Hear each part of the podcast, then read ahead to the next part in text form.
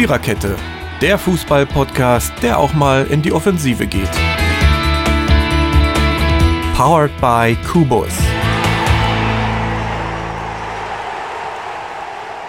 Ja, eine völlig ungewöhnliche Viererkettenzeit. Dienstagnachmittag, so irgendwie 17.20, 17.25 und trotzdem begrüßen wir euch auf das Herzlichste Fußballfreunde in aller Welt, wo immer ihr uns jetzt auch zuhört. Wir wollen mal ruhig ein bisschen hier einen auf dicke Hose machen. Ne? Wir wissen ja, kann ja auf, die, auf den Fidschi-Inseln sein oder was weiß ich, äh, irgendwo auf diesem schönen großen Planeten. Wir äh, sind wieder nur drei Leute, aber wir tun und geben unser Bestes in der Folge, die wir heute genannt haben, überrascht und enttäuscht. Ja, was es damit auf sich hat, das äh, werdet ihr hören, wenn ihr uns weiter zuhört. Wir, das sind Steffen in der Technik, ja, der Marco und der Jürgen. Und der Jürgen gibt das Mikrofon gleich mal weiter an den Marco. Ja, auch von mir herzlich willkommen zur heutigen Folge und Jürgen, auch dir nochmal herzlich willkommen von mir. Äh, wir werden das jetzt mal versuchen hier zu bestreiten, die Themen der vergangenen Woche so ein bisschen aufzuarbeiten. Ähm, da geht es um die internationalen Bewerbe Champions League, Europa League, Euro Conference League und ja, dann natürlich um den neunten Bundesligaspieltag und das ein oder andere Thema, was es noch so gab in der letzten Woche, wird sich daraus dann wohl ergeben. Ja, ich würde sagen, wir starten mit der Champions League und zwar macht es Sinn, mit der Gruppe A anzufangen. In der Gruppe A äh, spielt RB Leipzig. Sie haben letzte Woche Dienstag gespielt bei Paris Saint-Germain im Prinzenpark und haben dort 3 zu 2 verloren. Ja, ähm, Jürgen, im Prinzip, also man hätte ja Leipzig da vielleicht gar nicht so viel zugetraut, aber das war ein sehr ordentlicher Auftritt da in Paris. Ja, nicht nur das, sie hätten, sie hätten das Ding, ja, ich sag, man sagt das immer so, sie hätten das Ding eigentlich nicht verlieren müssen. Gut, das äh, wird immer so rausgehauen, aber sie haben wirklich Chancen gehabt, äh, da in Paris zu gewinnen. Das muss man sagen. Sie haben viel, viel besser gespielt, als man das vorher gedacht hat. Äh, haben, haben sich wirklich reingehangen, haben gemacht und getan und die Franzosen gefordert. Gut, und dann haben die natürlich einen Messi in ihrer Mannschaft, der so ein Spiel auch mal, oder was heißt auch mal, oft entscheiden kann. Und so war es dann nun mal halt leider auch am Dienstag letzte Woche. Äh, und haben das Ding am Ende 3 zu 2 gewonnen. Gut, man sagt immer, Leipzig kann hoch erhobenen Hauptes äh, aus dem Stadion gehen, aber dafür kannst du, kannst du dir natürlich absolut nichts kaufen. Ne? Ja, vor allen Dingen, weil dieser Erfolg oder vielleicht sogar noch nur ein Punktgewinn äh, wichtig gewesen wäre, um in der Gruppe irgendwo noch drin zu bleiben. Denn Leipzig bleibt nach drei Spielen eben mit null Punkten stehen. Äh, der Tabellendritte, Club Brügge, hat vier Punkte. Manchester City sechs und Paris eben sieben. Also das sind schon sechs Punkte Rückstand auf Rang 2 äh, und vier Punkte auch schon Rückstand auf Rang 3. Club Brügge hat letzte Woche gespielt gegen Manchester City zu Hause und 1 zu 5 verloren. Ja, ähm, wie du schon sagst, für diesen guten Auftritt kann man sich dann am Ende doch nichts kaufen, aber das ist eben das Messi zwei Tore gemacht zum Ausgleich, zum 2 zu 2 und dann das 3 zu 2 Siegtor per Elfmeter. Äh, in der Schlussphase hat dann Paris auch noch einen Elfmeter durch Mbappé, der auch das 1 zu 0 erzielt hat, verschossen. Ja, und somit bleibt dann unterm Strich stehen ein 3 zu 2 für Paris und Leipzig. Ich glaube, das Ziel, was jetzt noch da ist, ist eigentlich nur noch versuchen, Rang 3 zu erreichen. Man hat das direkte Duell in Brügge noch. Und ich glaube, auch zu Hause jetzt nächste Woche gegen Paris irgendwie so ein Pünktchen da mal vielleicht auch für die Moral und so weiter zu holen, wäre sicherlich nicht ganz verkehrt. Nee, das stimmt. Und es ist ja auch möglich. Paris hat am Sonntag 0-0 in Marseille gespielt. Und der, der Elfer von Mbappé, den du gerade angesprochen hast, Marco, ich habe selten einen Elfmeter gesehen, der so ja, wie soll man das, so, so lax, so irgendwie, na ja, komm, tust du mir nichts, tue ich dir nichts, ich hau einfach mal drauf, geht dann auch mit Längen übers Tor. Also das hätte man auch ein bisschen, äh, äh, ja, ich sag mal, mit mehr, mit, mit, mehr Lust, mit mehr Bock, wie soll man das sagen, äh, hätte man den ausführen können. Also das war nur nix, ne? Das war, normalerweise hätte der ein bisschen was in die Mannschaftskasse gekostet. Ja, das hat irgendwie die Spannung gefehlt. Ne? Das war so die letzte Szene im Spiel und da war halt dann wahrscheinlich dann doch nicht mehr so bei der Sache, weil es war ja irgendwie auch klar, dass danach abgepfiffen wird. Aber klar, Mbappé, ähm, meine Gedanken letzte Woche waren so, er hat ja auch einen Elfmeter zum Ausscheiden bei der Europameisterschaft verschossen für Frankreich. Ähm, diesmal gut hat es keine Auswirkungen auf die Punkteverteilung, aber ähm, ja, Messi hat den Elfmeter ja auch überlassen. Letztendlich Paris hat das Spiel 3 gewonnen. Äh, Leipzig eine gute Partie gemacht, aber dann punktemäßig, es half nichts. Ja, stimmt. Schade, aber jetzt muss man gucken. Rückspiel erstmal nächste Woche und dann äh, Brügge. Ja, das werden die beiden Spiele werden, wo sie da noch versuchen müssen, so ein bisschen was rauszuholen. Ne? Klar, das Ziel wird aber Brügge eben auch haben. Ne? Sie wissen ja. ja auch, dass sie vier Punkte Vorsprung haben. Und Klar war das auch eine heftige Niederlage jetzt gegen Manchester City, aber ähm, selbst wenn man jetzt nochmal in Manchester verliert, ist das ja alles nicht so schlimm, denn man hat es eben eigener Hand. Leipzig nicht mehr ganz, aber gut, die nächsten zwei Spiele, wie du sagst, werden da sicherlich eine Richtung weisen und entscheidend sein. Ja, so viel mal zur Gruppe A. Die Gruppe B, da hat Atletico Madrid zu Hause in einem wunderschönen und ja, ich doch sagenhaften Spiel äh, gegen den FC Liverpool mit 2 zu 3 verloren. War auch das entscheidende Tor in Elfmeter ähm, in der Schlussphase und ja, ich sag mal so, Simeone gegen Klopp, das ist doch immer ein wunderbares Trainerduell und Atletico gegen FC Liverpool auch. Also da gab es ja schon einige enge Duelle in den letzten Jahren. Ja, und, und bei Liverpool hat man gemerkt, die hatten noch eine Rechnung offen von der äh, vorletzten, vorletzten oder letzten Saison, ich kann es nicht mehr genau sagen. Da haben sie ja gegen Atletico Madrid verloren, sind zu Hause sogar rausgeflogen in der Verlängerung. Und da hat man schon gemerkt, die sind gallig, die wollen das nur unbedingt gewinnen. Und Atletico ist ja nur auch zu Hause keine Wald- und Wiesenmannschaft. Ne? Gegen die musst du erst mal drei Tore machen. Ja, und vor allen Dingen, also es wird ja immer wieder gesagt, gegen Atletico zu spielen ist halt unangenehm. Äh, und das hat dann eben auch letzte Woche wieder gezeigt. Liverpool hatte nach 13 Minuten schon mit 2 zu 0 geführt. Dann kommt aber eben, ja, Atletico mit zwei Toren von Griezmann dann wieder heran. Nach 34 Minuten stand es dann auch schon 2-2. Ja, und in der Schlussphase hat dann Mo Salah eben noch einen Elfmeter verwandelt. Ähm, Griezmann hat noch die rote Karte gesehen, also da war wirklich was los in Madrid und ich glaube, das wird auch nächste Woche wieder ein Rückspiel. Ich glaube, bei Atletico gegen Liverpool, da entstehen immer schöne Geschichten. Ja, auf jeden Fall. Die werden also alles dran setzen, Trainer, dass sie, ne? ja, dass sie da noch ein bisschen was reißen. Das wird eine sehr, sehr interessante Angelegenheit. Bin ich fest von überzeugt. Die zweite Partie in Gruppe FC Porto gegen AC Mailand endete 1 zu 0 für den FC Porto. Das war natürlich ein wichtiger Sieg, um zumindest Richtung Rang 3 zu schielen. Auch Milan, ja, haben eigentlich recht ordentliche Spiele gemacht und doch alle drei verloren. Knapp, immer mit einem Torunterschied. Stehen demzufolge immer noch bei 0 Punkten. Porto bei 4, Atletico bei auch 4 und Liverpool hat 9 Punkte. Also Liverpool sind schon quasi so gut wie durch. Ähm, ja.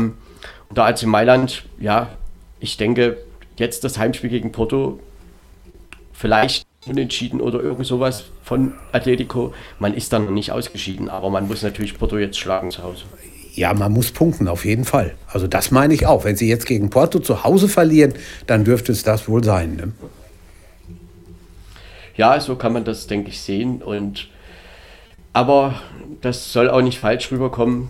Porto hat das schon verdient gewonnen. Also da muss man dann schon auch dazu sagen. Auf jeden Fall. In den ersten beiden Spielen war es noch ein bisschen unglücklich für den AC Mailand, aber diesmal eben halt verdient verloren und nächste Woche zählt es dann.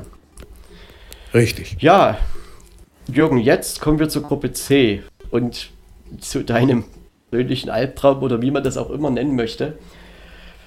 In Amsterdam war Borussia Dortmund zu Gast bei Ajax, hat 0 zu 4 verloren ein Eigentor von Marco Reus. Ich habe so überlegt, gab es überhaupt schon mal ein Eigentor von Marco Reus? Ich kann mich an nichts erinnern. Ich auch nicht. Ähm, ja, und ansonsten hat ähm, Ajax Dortmund so ein bisschen gezeigt an diesem Abend, wie man so ein Spiel mal dominant einfach von erster zur letzten Minute spielt. Ich habe mir genau so vorgestellt, dass das Spiel laufen würde. Ganz genau so, weil Dortmund hat Ajax völlig unterschätzt. Oder auch, ja, was wollen die zu Hause? Gut, die mögen nicht schlecht sein, aber wir haben auch eine gute Mannschaft und wir werden denen schon den Schneid abkaufen. Ich glaube, die haben sich nicht im im Traum vorstellen können, was da abgehen kann. Die ziehen immer wieder junge, gute Spieler nach aus ihrem Internat. Die haben ein, ein Top-Leistungsinternat da in Amsterdam und das darf kein Verein der Welt unterschätzen. Die können und ziehen diese Jungs auch immer wieder in die, in die A-Mannschaft, denn die geben ja, das muss man auch sagen, eine Menge ab. Ne? Was, was von denen geht, ist nicht wenig. Und da hat Dortmund nun überhaupt nicht gegengehalten. Und ich finde, das war also, das, das war eine Lehrstunde. Das kann man wirklich nicht anders sagen. Das war eine, eine Lehrstunde aus dem Fußballbuch. Gut, das ist den Bayern auch schon passiert. 7. März 1973 haben sie genauso in Amsterdam gespielt. 0-0 bei der Halbzeit, am Ende 4-0 verloren. Genauso mit Müller, mit Beckenbauer, mit Meier, mit Schwarzenbeck, mit Breitner und wie die damals alle hießen. Also das ist jetzt Dortmund nicht alleine passiert, vielleicht als kleiner Trost für die BVB-Fans, aber so hätte das niemals laufen müssen, äh, zumal mit dem Trainer Marco Rose, der an sich weiß, wie man eine Mannschaft äh, gegen eine andere, gegen so, so einen Namen ähm, motivieren kann. Also das hat mich schon ein bisschen überrascht, negativ. Und auch enttäuscht, wenn ja, wir mal bei unserem Titel bleiben wollen. Ja, das kann man schon so, so sagen. Also, äh, was mich halt wirklich verwundert hat, ist, dass Dortmund an keiner Stelle in dem Spiel irgendwie mal auch zur Halbzeit nicht gesagt hat, so, wir müssen uns jetzt straffen, wir müssen jetzt einfach mal hier das Spiel annehmen und aus dem 0 zu 2 kann man ja auch irgendwie Punkte holen oder zumindest nicht 0 zu 4 verlieren und wenn man ehrlich ist, da wurde eine höhere Niederlage auch durch Gregor Kobel noch verhindert. Also da war eigentlich nur Ajax am Drücker und ich kann mich an keine wirkliche richtige Torschance oder irgendwas von Borussia Dortmund erinnern und das war schon sehr erstaunlich, dass diese Mannschaft an diesem Abend so zusammengebrochen ist und da gar nichts hinbekommen hat. Also äh, Alea ist auch der Spieler mit den meisten Toren aktuell in der Champions League, hat in jedem Spiel bisher getroffen, sechsmal insgesamt. Auch in diesem Spiel natürlich wieder. Ja, und Ajax, klar, sie haben halt immer dieses Los am Ende der Saison. Ich würde jetzt sagen, werden sie wieder kaputt gekauft. Aber es ist schon immer wieder erstaunlich, wie du das auch sagst, dass sie da auch immer eine Mannschaft hervorbringt, die konkurrenzfähig zu sein scheint. Also sie haben hier ein Torverhältnis von 11 zu 1 nach drei Spielen. Das muss man erstmal machen. Ähm, Barcelona zum Beispiel hat ein Torverhältnis von 1 zu 6. Also nur mal so als Gegensatz. Ajax 9 Punkte, Borussia Dortmund hat 6 Punkte, Sporting Lissabon hat 3 Punkte, denn sie haben 4 zu 1 gewonnen bei Besiktas Istanbul, die derzeit noch bei 0 Punkten stehen. Ja, jetzt ist es natürlich so, dass Dortmund schauen muss, dass sie Rang 2 verteidigen. Und ich glaube, den direkten Gleich gegen Ajax, den werden sie nicht mehr holen. Und ähm, klar, Ajax hat auch noch nicht alles gewonnen, aber es ist schwer vorstellbar, dass diese Mannschaft ja, in dieser Gruppe nicht weiterkommt und eigentlich auch, sie werden den Gruppensieg holen. Glaube ich auch. Also guter Trainer mit äh, Ten Hag, der da wirklich äh, äh, einen sehr, sehr guten Job macht und äh, Zuschauer über 50.000 wieder in Amsterdam gewesen. Nächste Woche, ich schätze mal so 3.000 werden hier im Städtchen am kommenden Mittwoch, also morgen in einer Woche sein. Und die wird man merken. Also da kann man von ausgehen. Ich kann mich an ein äh, Spiel des BVB gegen Ajax erinnern. Da waren auch ungefähr 3000 in der Stadt. Also das war schon, da ist richtig, richtig was los. Und das wird morgen in einer Woche nicht anders sein. Ja, man kann sich sicherlich auf das Spiel freuen, denn Borussia Dortmund will ja sicherlich auch was gut machen. Klar, jetzt ist die personelle Situation wieder etwas schwieriger geworden. Da kommen wir später sicherlich auch nochmal drauf. Denn Erling Haaland fällt ja nun länger aus und er war aber in Amsterdam dabei. War doch war er noch dabei? Ja, ja. Ja, ja. Möchte ich jetzt nichts, ja, er war noch dabei, ne? Genau. Mhm. Äh, und ja, deshalb, Borussia Dortmund muss halt jetzt schauen, dass sie auch Sporting Lissabon versuchen abzuwehren. Ne? Also man muss noch nach Lissabon und das kann natürlich irgendwie auch noch sehr eng werden, wenn Lissabon irgendwie noch beschickt das einmal noch einmal schlagen sollte und Dortmund nächste Woche vielleicht dann nicht gewinnt, dann wird das ein schöner Zweikampf. Also wird es wahrscheinlich ja. auch so. Ja, das glaube ich auch. Also da ist noch nichts, das, da, da, sind die Messen längst noch nicht alle gelesen. Das können noch eine sehr, da können noch drei sehr, sehr interessante Spieltage werden. Oder werden, kann man ja. glaube ich sagen, drei interessante Spieltage. Ja, jedenfalls diesmal eine derbe Klatsche in Amsterdam enttäuschend. Und klar, wir könnten jetzt noch viel, viel mehr dazu sagen, denn es gibt ja immer wieder diese Diskussionen im Zusammenhang mit Borussia Dortmund, Mentalität. Und äh, Bayern München wurde ja auch nach dem Spiel angeführt, dass mit Bayern München sowas nicht passieren würde. Klar, du hast angeführt, das gab es in früheren Jahren auch. Ich kann mich da auch mal an so eine Niederlage in Lyon, dieses 0 zu 3 Mal erinnern, wo Herr Franz Beckenbauer ja. danach eine eindrucksvolle oder wie auch immer Motivationsrede gehalten hat. Genau. Äh, und danach plötzlich haben sie Champions League gewonnen. Ne? Also, das sind alle solche Geschichten. Und insofern, der BVB weiß selber, dass das an dem Abend überhaupt nichts war, auch von der Körpersprache her nichts war. Und ja, jetzt muss man einfach mal schauen, wie das weitergeht. Denn ich sag mal, auf das Bielefeld-Spiel wird man nachher auch noch zu sprechen kommen. Richtig. Ähm, aber in der Champions League, man muss sicherlich schauen, dass man dann nächste Woche auch zu Hause einfach von eigenen Fans doch was gut macht. Ja, da kann auch jeder Punkt wichtig sein. Selbst wenn es nur für ein Unentschieden reichen sollte, Definitiv. jeder Punkt kann da wichtig sein. Definitiv, denn Sporting Lissabon, diese Partie in, in Istanbul, das war verdient gewonnen und äh, ich meine, die haben da schon sehr ordentlich gespielt und Borussia Dortmund muss nach Lissabon und auch da muss es nicht immer leicht sein. Ne? Nee, hängen die Trauben ganz schön hoch. Ja, genau, so sieht's aus. Gut, dann gehen wir mal weiter in Gruppe D. Da hat Inter Mailand gespielt gegen Sheriff Tiraspol. Spoll.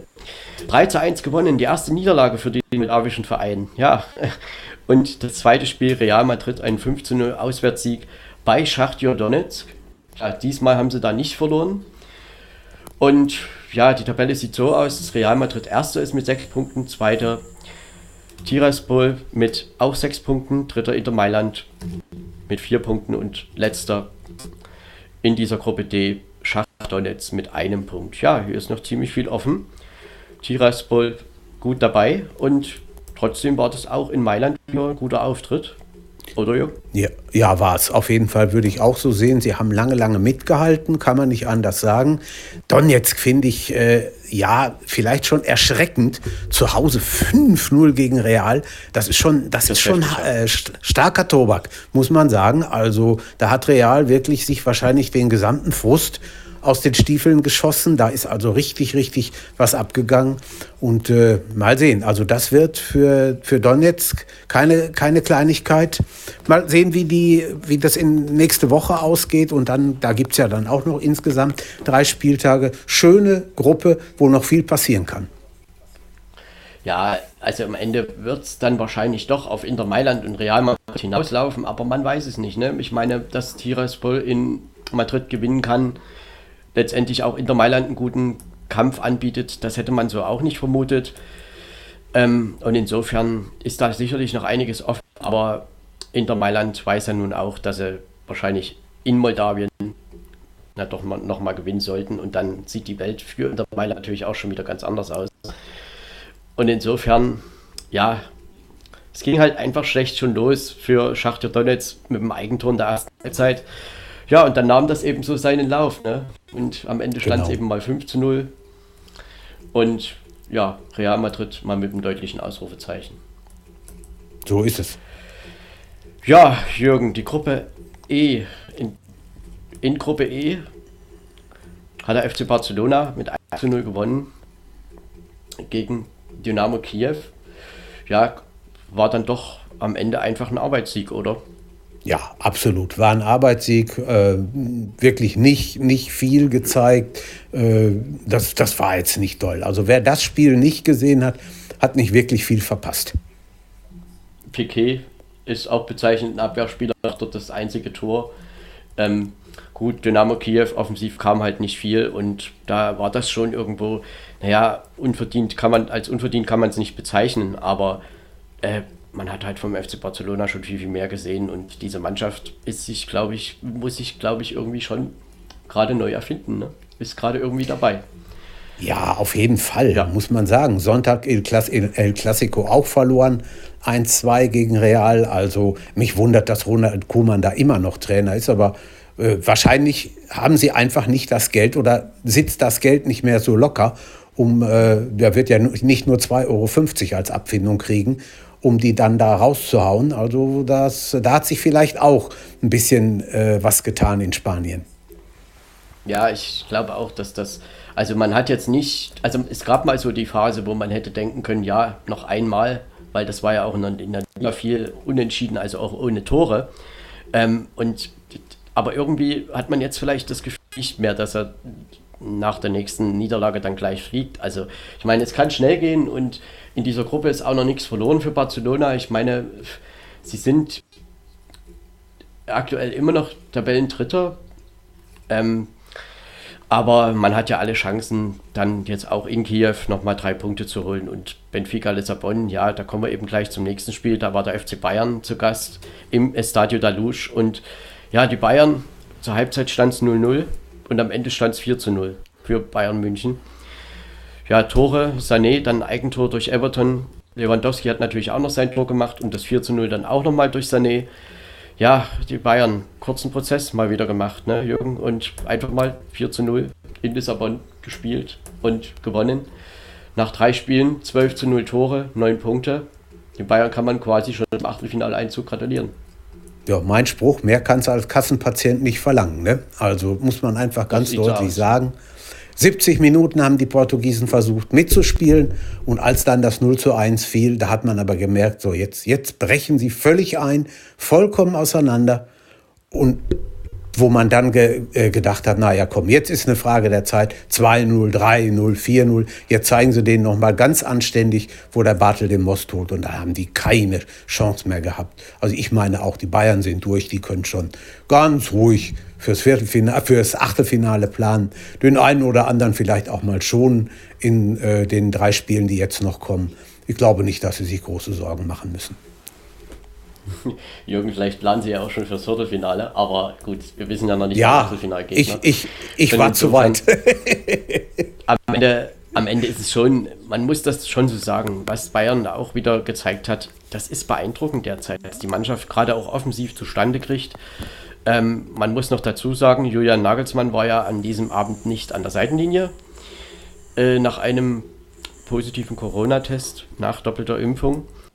Ähm, und trotzdem haben die das da gut hingekriegt. Und ja, wie gesagt, ist schon aktuell beeindruckend. Trotzdem ist auch Benfica Lissabon nicht raus aus dem Rennen. Sie haben vier Punkte als Gruppenzweiter derzeit. Ähm, ja, sie müssen jetzt nach München.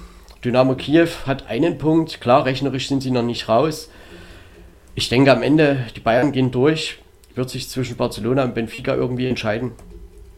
Ja, glaube ich auch. Das glaube ich auch. Da gehe ich fest von aus. Und äh, gut, vielleicht auch ein bisschen Tagesform, muss man gucken, muss man abwarten. Und man muss überlegen, Benfica hat das Hinspiel, wenn man Hinspiel so formulieren will, 3 zu 0 gewonnen. Also Barcelona ist gefordert. Ja, das ist richtig. Ich meine, Jürgen, was, was sagst du zu dem? Es wird ja jetzt, oder nach solchen deutlichen Siegen, auch ja dominanten Siegen, wird ja immer viel von ähm, Favoriten in der Champions League gesprochen. Also kann man das nach, in, nach so einem Gruppenspiel eigentlich oder nach drei Gruppenspielen wegen mir auch schon so sagen, dass Bayern der Top-Favorit auf die Champions League-Titel ist? Oder weil ich bin eigentlich schon so ein bisschen der Meinung, dass die Gruppenspiele mit K.O.-Spielen nicht so viel zu tun haben. Haben sie auch nicht. Erstmal ist es eine völlig andere Zeit. Jetzt, wir sind im, im, äh, zu Anfang der Saison, sagen wir mal, erste, erste Drittel ist durch. Ja. So, bis Weihnachten wird dann die Gruppenphase gespielt, aber die Spiele, wo es drauf ankommt, die sind dann ja erst nächstes Jahr ab Februar. Ja, und dann, da bis dahin kann so viel passieren. Wir haben es doch gesehen beim BVB letztens in Gladbach, ohne Reus, ohne Haaland. Was war die Mannschaft wert? Die Hälfte, wenn es überhaupt noch die Hälfte war. Und das kann jeder anderen Mannschaft auf dieser Erde auch passieren. Lass Manchester City mal ohne, ohne Foden, ohne Sterling, ohne Gabriel Jesus oder wie sie alle heißen, spielen. Oder Bayern mal, ohne Lewandowski, ohne Müller. Ne? Und, und da, da kannst du jetzt jede Mannschaft der Welt aufzählen. Und von daher kann, kann ich das auch nur sagen, entschieden wird das erst im nächsten Frühjahr oder im nächsten Sommer und nicht jetzt in der Gruppenphase. Ja, ich halte solche Diskussionen auch immer ein bisschen für verfrüht oder für überflüssig sogar, weil also man kann sich ja da so viele Szenarien ausdenken. Also zum Beispiel Manchester City kann ja in der Paris-Gruppe mit der Leipzig, Leip wo Leipzig auch mit drin ist, Zweiter werden. Das ist dann vielleicht beim Gruppensieg vom FC Bayern ein möglicher Achtelfinalgegner. Schon redet man aber vielleicht dann wieder von was anderem. Bei Liverpool oder Atletico Madrid wird ja wahrscheinlich auch einer Zweiter. Das sind auch Gegner, die man vielleicht nicht haben möchte. Und insofern äh, finde ich das schon auch wirklich ein bisschen zu früh, da irgendwie drüber zu diskutieren, dass die Bayern wahrscheinlich unter die Top 3 derzeit in Europa oder dass man sie als Favorit mit nennen muss ja, ich glaube, darüber sind wir uns auch einig. Ja, sicher, auf jeden Fall. Also in, in der augenblicklichen Form ganz klar. Aber entschieden wird erst nächstes Jahr. Ne? Und da kann, da, da kann so viel. Und man muss auch, das muss man ja auch mal überlegen, man muss auch Corona nicht außen vor lassen. Ne? Da ist auch noch das eine oder andere drin. Also von daher mal, mal ganz in Ruhe und dann mal gucken, äh, was die nächsten Monate, Wochen und Monate so bringen. Ja, das sind noch viele Wochen und Spiele zu gehen und insofern ist das ja doch vielleicht ein bisschen zu früh. Aber gut, jedenfalls ein beeindruckender 4 zu 0 Sieg FC Bayern München da in Portugal. Ja, und somit Gruppe F, die hat auch was zu bieten, denn Manchester United auch wieder gegen Atalanta Bergamo 3-2 nach 0 zu 2 zur Pause gewonnen. Ja, äh, Manchester United hat ja auch gegen Villarreal schon ein Spiel gedreht und ja, Cristiano Ronaldo hat hier halt auch wieder getroffen zum Siegtreffer. McGuire vorher den Ausgleich erzielt. Ja, Jürgen, das war ein tolles Spiel da im Theater of Dreams, ne? Allerbest, allerbeste Fußballunterhaltung und fast eine Kopie von dem Spiel gegen Villarreal, muss man ganz klar sagen. Mit Ronaldos Siegtor da wieder schon, ja. zweite, ja, zweite Hälfte gedreht, das Ding. Also das war schon, war schon irre. Aber hat Spaß gemacht zuzugucken, gibt es überhaupt keinen Vertun. Und natürlich Zuschauern auch, wenn du, wenn du so ein Spiel von 0-2 auf 3-2 noch drehen kannst, ja, da, da wird natürlich noch Tage, Wochen später drüber geredet. Und äh, dann hast du irgendwo als Trainer, selbst wenn du nicht alles richtig gemacht hast, vielleicht am Ende doch wieder alles richtig gemacht. Ja, und hier wird ja auch wieder gesagt, dass Manchester United halt zweimal im Rückstand gelegen hat und daraus die Spiele gewonnen hat. Ja, das, das, kann man nun auch positiv oder negativ auslegen. Ne? Man kann ja nun sagen, warum liegt er denn überhaupt erst zurück, aber man kann auch sagen, ja, in der Mannschaft steckt einfach eben Moral drin, obwohl am Sonntag steckte da auch, glaube ich, keine Moral drin beim 0 zu 5 gegen Liverpool. Zur Halbzeit war es 0 zu 4, ne? Glaube ich. Ja. Also, ja. was da los war oder was überhaupt mit Manchester United so an manchen Tagen in letzter Zeit los ist, schwierig. Sehr schwierig. Aber eines muss man ja auch sagen, immer wenn es eng wurde, hat Solskjaer dann wieder gewonnen, ne? Ja, ja, ja. Und er ist ja auch noch Trainer und macht auch keine Anstalten, den Posten freiwillig abzugeben. Also, die haben zwar gestern schon sechs Kandidaten gehabt, äh, die man auf seine Nachfolge angesetzt hat, aber noch ist er in Amt und Würden. Oh, wir gucken mal, ne, was da so weiter passiert. Ja, jedenfalls ein ganz tolles Spiel da in Manchester am Letz letzte Woche am Mittwoch und auch Atalanta Bergamo muss sich da ja nicht grämen. Das war ein ordentliches Spiel. Am Ende ist ihnen ein bisschen die Luft ausgegangen. Ähm, sie empfangen dann nächste Woche Manchester United zu Hause. Und das zweite Spiel in dieser Gruppe war dann aber auch relativ deutlich. Villarreal hat 4 zu 1 bei den Young Boys aus Bern gewonnen. Und ja, an diesem Abend, Jürgen, da ging einfach bei den Young Boys gar nichts. Ne? Also das war einfach ein verdienter Sieg und eher untypisch, denn Villarreal gewinnt ja dann doch eher nicht so hoch und auswärts schon mal gar nicht, aber sie haben in Manchester unglücklich oder wie auch immer Punkte verloren. Die haben sie sich jetzt in Bern dann doch eindrucksvoll zurückgeholt. Ja, sie haben, sie haben die, die Berner haben 81 Minuten lang bravourös mitgekämpft, gemacht, getan, lagen da auch nur mit 1 zu 2 zurück. Dann hat Villarreal noch zwei Tore gemacht und dann hat man den Schweizern auch angemerkt, die waren einfach platt und fertig und so. Aber die, die 80 Minuten, 81 Minuten muss man wirklich sagen, haben sie eine gute Klinge geschlagen, haben gut mitgespielt und äh, können auf ihre Leistung wirklich stolz sein. Jetzt muss man mal gucken, was nächste Woche in Spanien passiert. Bin gespannt. Ja, vor allen Dingen diese Gruppe ist von den Punktabständen her eigentlich noch die offenste. Manchester United ähm, mit sechs Punkten, erster in der Tabelle. Dann Villarreal mit vier Punkten, zweiter Atalanta Bergamo vier Punkte und Young Boys Bern hat drei Punkte aktuell. Und insofern alles offen. Also nächste Woche dann Atalanta zu Hause gegen Manchester und Villarreal zu Hause gegen die Young Boys aus Bern. In Gruppe G, da haben wir wieder eine deutsche Mannschaft. Ähm, ja, der VfL Wolfsburg. Beim VfL Wolfsburg hat sich ja auch einiges getan in der vergangenen Woche. Aber davon war am Mittwoch eigentlich noch keine Rede. Sie haben 1 zu 3 verloren beim FC Salzburg. Ja, Jürgen, eine verdiente Niederlage war es schon, ne?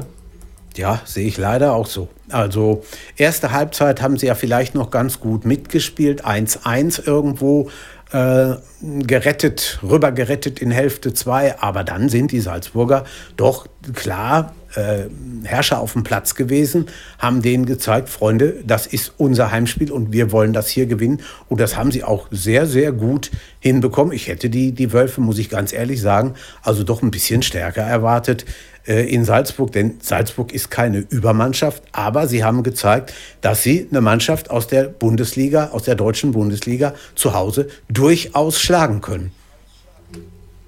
Ja, es ist halt, also der deutsche Jungnationalspieler Adiemi hat auch wieder ein Tor erzielt, in der dritten Minute schon zum 1 zu 0.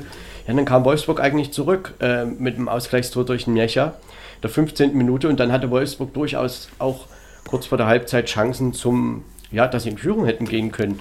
Aber dann äh, kommen halt zwei Tore von Okafor in der Schlussphase und oder Mitte der zweiten Halbzeit, 65. 77. Minute. Ja, es waren nach zwei Standards, aber so einfach hätte es Wolfsburg einfach Salzburg nicht machen dürfen und müssen. War ein bisschen unnötig, denn irgendwie, man kann da eigentlich das zweite Spiel in der Gruppe auch schon mit reinnehmen. OSC Lille gegen den FC Sevilla, die spielen halt 0-0 und beim FC Sevilla, da kamen mir jetzt gerade so die Gedanken, ja, wenn wir halt nach vorne nichts können, dann nehmen wir wenigstens einen Punkt mit. Ja, ja, so war es auch. Spiel war nicht doll, muss ich also ganz ehrlich sagen. Äh, nee. Das Schwächste von, von den äh, acht Spielen, die am Mittwoch waren, meiner bescheidenen Meinung nach. Aber Sevilla, glaub, ja. der Punkt kann nochmal wichtig sein, das weiß man nie. Sie haben auf jeden Fall Pünktchen mitgenommen und äh, gucken wir mal, jetzt werden sie am äh, nächst, in, in der nächsten Woche zu Hause gegen Lille spielen. Ich gehe stark davon aus, dass sie das gewinnen. Sie haben am Sonntag in einem irren Spiel 5 zu 3 gegen Levante in der Liga gewonnen. Also da werden die nächste Woche schon mächtig Alarm machen. Da gehe ich mal von aus. Ja, das würde ich auch denken. Und am Ende, wenn sie da eben das Heimspiel gewinnen, dann kann man nur sagen, alles richtig gemacht. Und insofern, durch dieses, das, das Unentschieden war ja eigentlich das Beste, was Wolfsburg passieren kann, konnte. Denn Somit sind sie ja einfach noch auch in der Gruppe voll mit drin. Salzburg mit sieben Punkten, Sevilla aktuell drei, Lille zwei, Wolfsburg auch zwei Punkte. Also da ist alles noch offen. Und Wolfsburg empfängt in der nächsten Woche den FC Salzburg und Sevilla empfängt den OSC Lille. Ja, und dann in Gruppe H, der FC Chelsea hat Malmö gezeigt, wie das ähm, hoch zu gewinnen. Malmö 4 zu 0 geschlagen. Malmö ein Torverhältnis von 0 zu 11. Ja, ähm, da hat Christensens, ja man Mönchengladbach gespielt hat, getroffen zum Beispiel Juninho, der Europas Fußballer des Jahres, zweimal getroffen per Elfmeter und Kai Havertz hat auch noch getroffen zum 3 zu 0. Ähm, ja, Lukaku und Werner mussten verletzungsbedingt ausgewechselt werden, aber am Ende, Jürgen, ist das wahrscheinlich noch zwei, drei Tore zu niedrig ausgegangen. Man könnte jetzt sagen, Chelsea hat die Tore, die sie letzten Mittwoch nicht geschossen haben, dann am Wochenende geschossen beim Sieg Ja, genau so, so genau, genau so ist es. Also so, so eine Reserve musst du haben, dass du sagen kannst, ja, unsere, besten, unsere beiden besten Leute fallen aus, Werner, Lukaku. Und dann bringst du eine Mannschaft auf den Platz. Gut, Neutsch Tabellenletzter, keine Frage. Aber haust du die da mal eben mit 7-0 weg, drei Tore durch Mason Mount. Also das war schon gigantisch. Und am Mittwoch, die waren einfach für die alten Schweden zwei Klassen besser, muss man wirklich. Also wenn sie 5-6-0 gewonnen hätten, hätte, äh, hätte sich auch keiner beschweren dürfen. Ja, das würde ich auch so sehen. Und ja, und Juventus Turin hat in St. Petersburg gespielt und ja, was könnte man jetzt dazu sagen? Juventus Turin gewinnt halt, wie Juventus Turin gerne gewinnt. 1 zu 0, reicht ja. Drei Punkte. Juve hat insgesamt neun, führt die Tabelle an. Chelsea sechs Punkte, St. Petersburg derzeit drei und Malmö mit null Punkten und insofern läuft alles in Gruppe H auf Juventus Turin und den FC Chelsea hinaus. Typisches Spiel eines italienischen Vereins. Da schlagen wir mal eben vier Minuten vor Schluss zu mit dem 1-0. 1-0 ist auch ein Sieg. Bringen wir über die Runden. Alles gut, munter putzen, weitermachen. Ja, so nach dem Motto, äh, ist ja egal, wir haben die drei Punkte, nächste Woche redet niemand mehr drüber. Dankeschön. So ist es. Ja, so, so ungefähr. ja, ich würde sagen, okay, das wäre es dann erstmal zur Champions League gewesen soweit. Also außer Jürgen, du hast noch irgendeinen Gedanken, aber wir haben ja ein paar Sachen angesprochen. Ist, ja, ja, alles okay. Und da würde ich sagen, gehen wir kurz zur Europa League. Ähm, hier werden wir jetzt nicht Gruppe für Gruppe durchgehen können. Also das kann man ja dann selbst nachschlagen auf diversen Internetseiten und in diversen Quellen. Aber kurz auf die Spiele der deutschen Mannschaften wollen wir dann doch noch eingehen. Eintracht Frankfurt hatte Olympiakos Piraeus zu Gast zu Hause. Und ja, Olympiakos Piraeus ist ja eigentlich schon ein Verein, der jährlich äh, eigentlich doch jedes Jahr irgendwie immer in der Champions League mit aktiv ist. In diesem Jahr sind sie halt in der Qualifikation gescheitert und waren in Frankfurt zu Gast und haben dort 1 zu 3 verloren. Ja, die Eintracht, man hatte gedacht, das ist irgendwie ein Befreiungsschlag, war es dann aber irgendwie doch nicht, denn Jürgen insgesamt war das doch sehr, äh, ja, von Anfang bis Ende erstaunlich überlegen geführt von der Eintracht. Also das war ein äh, verdienter Sieg und klar, das erste Tor war noch ein Elfmeter, auch das Ausgleichstor von, von äh, Olympiakos Piraeus war ein Elfmetertor, aber dann äh, nach dem 2 zu 1 in der Nachspielzeit der ersten Halbzeit macht Frankfurt dann nach der Halbzeit noch das 3 zu 1 und bringt das eben nach Hause und das auch verdient. Ja, das ist richtig. Also äh, da hat man auch gesehen, Olympiakos spielt keinen schlechten Fußball, aber an dem Abend äh, in Frankfurt, das, das war, äh, das, das hat nicht geklappt. Und gut, bis zum 1-1 hat man ganz gut mitgespielt, aber dann 2-1, wie du schon sagst, kurz vor der Pause gefangen, dann in Hälfte 2 und noch das 3-1, damit war das Spiel durch. Und äh, da hat man dann schon gesehen, äh, Piräus ist, ist keine Eintracht und die Frankfurter haben das ähm, recht souverän, finde ich, zu Hause über die Runde gebracht. Ja, und jetzt muss man halt nach Griechenland und ja gut, da könnte es dann auch stimmungstechnisch natürlich hoch hergehen, glaube ich. Äh, wahrscheinlich werden auch ein paar Frankfurter Fans die Reise mit antreten und ja, aber trotzdem, Frankfurt hat bisher in der Gruppe sieben Punkte gesammelt und Piraeus sechs Punkte, Fenerbahce und Antwerpen haben den beiden auch noch den Gefallen getan, unentschieden zu spielen, nämlich 2 zu 2. Und insofern wäre es schon verwunderlich, wenn es am Ende dann doch irgendwie anders kommen würde, als dass eben Frankfurt und Piraeus die ersten beiden Plätze belegen. Ja, aufgrund der, der Spielausgänge, die wir hatten bis jetzt, gehe ich da auch von aus.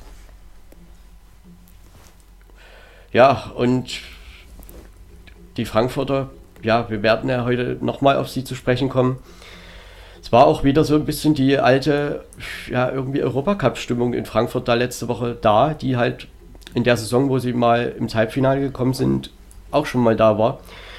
Ja, ähm, aber 3000, 3000 Griechen waren in, in Frankfurt. Das war schon gigantisch. Also das muss ich sagen. Respekt und die hat man auch gehört.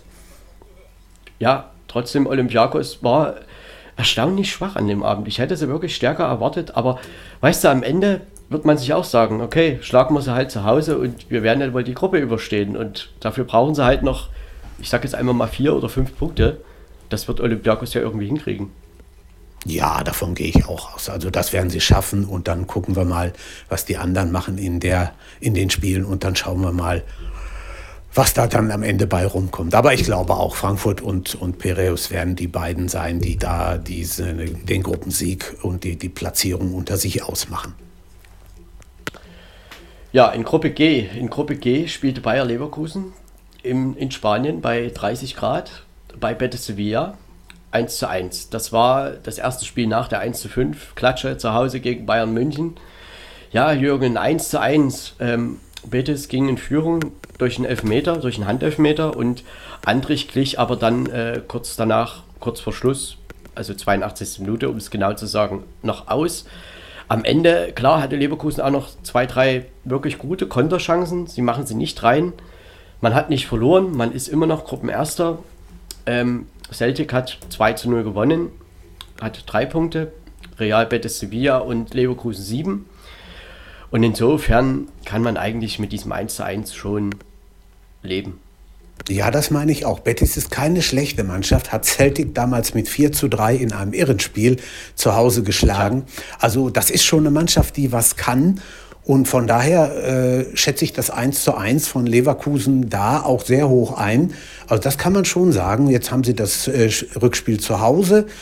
Und wenn sie das gewinnen, ich glaube auch so, auch, auch wenn es nur ein Unentschieden geben sollte, also die beiden sehe ich schon als, als äh, stärkste Mannschaften in dieser Gruppe an. Aber Leverkusen hat das clever gemacht, haben sich nach dem 0 zu 1 nicht aufgegeben, haben sich nicht in die eigene Hälfte zurückdrängen lassen, haben was getan, weiter mit angegriffen, haben dann auch den äh, Lohn dafür bekommen mit dem 1 zu 1. Also da war ich schon sehr zufrieden mit Leverkusen, muss ich ehrlich sagen.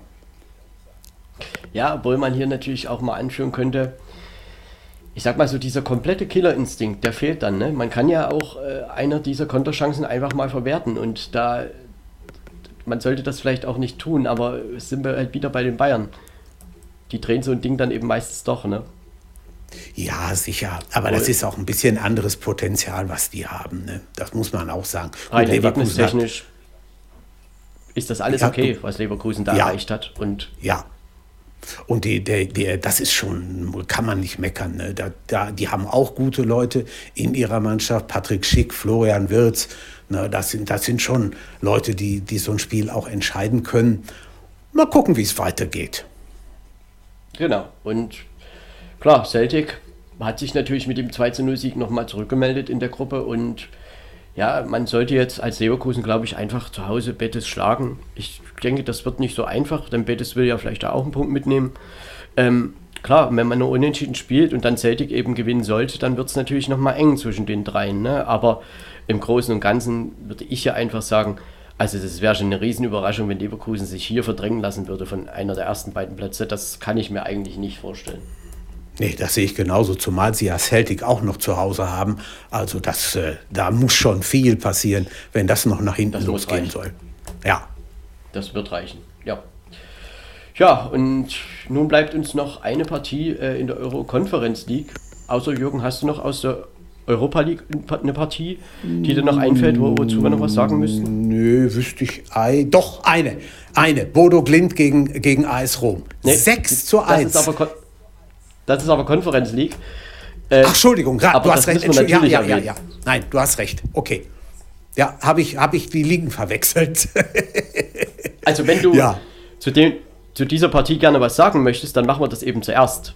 Also, das ist ja eine Sache gewesen, die kann ja niemand glauben. Nein, Nein, ich habe das zwei oder dreimal gelesen, das Ergebnis weiß ich habe das kann nicht wahr sein. Hör mal, was ist denn da passiert? Und Rom ist ja nun keine Wald- und Wiesenmannschaft, ne? Da sind durchaus einige Spieler drin, die wissen, wie es geht, wie man Fußball spielt.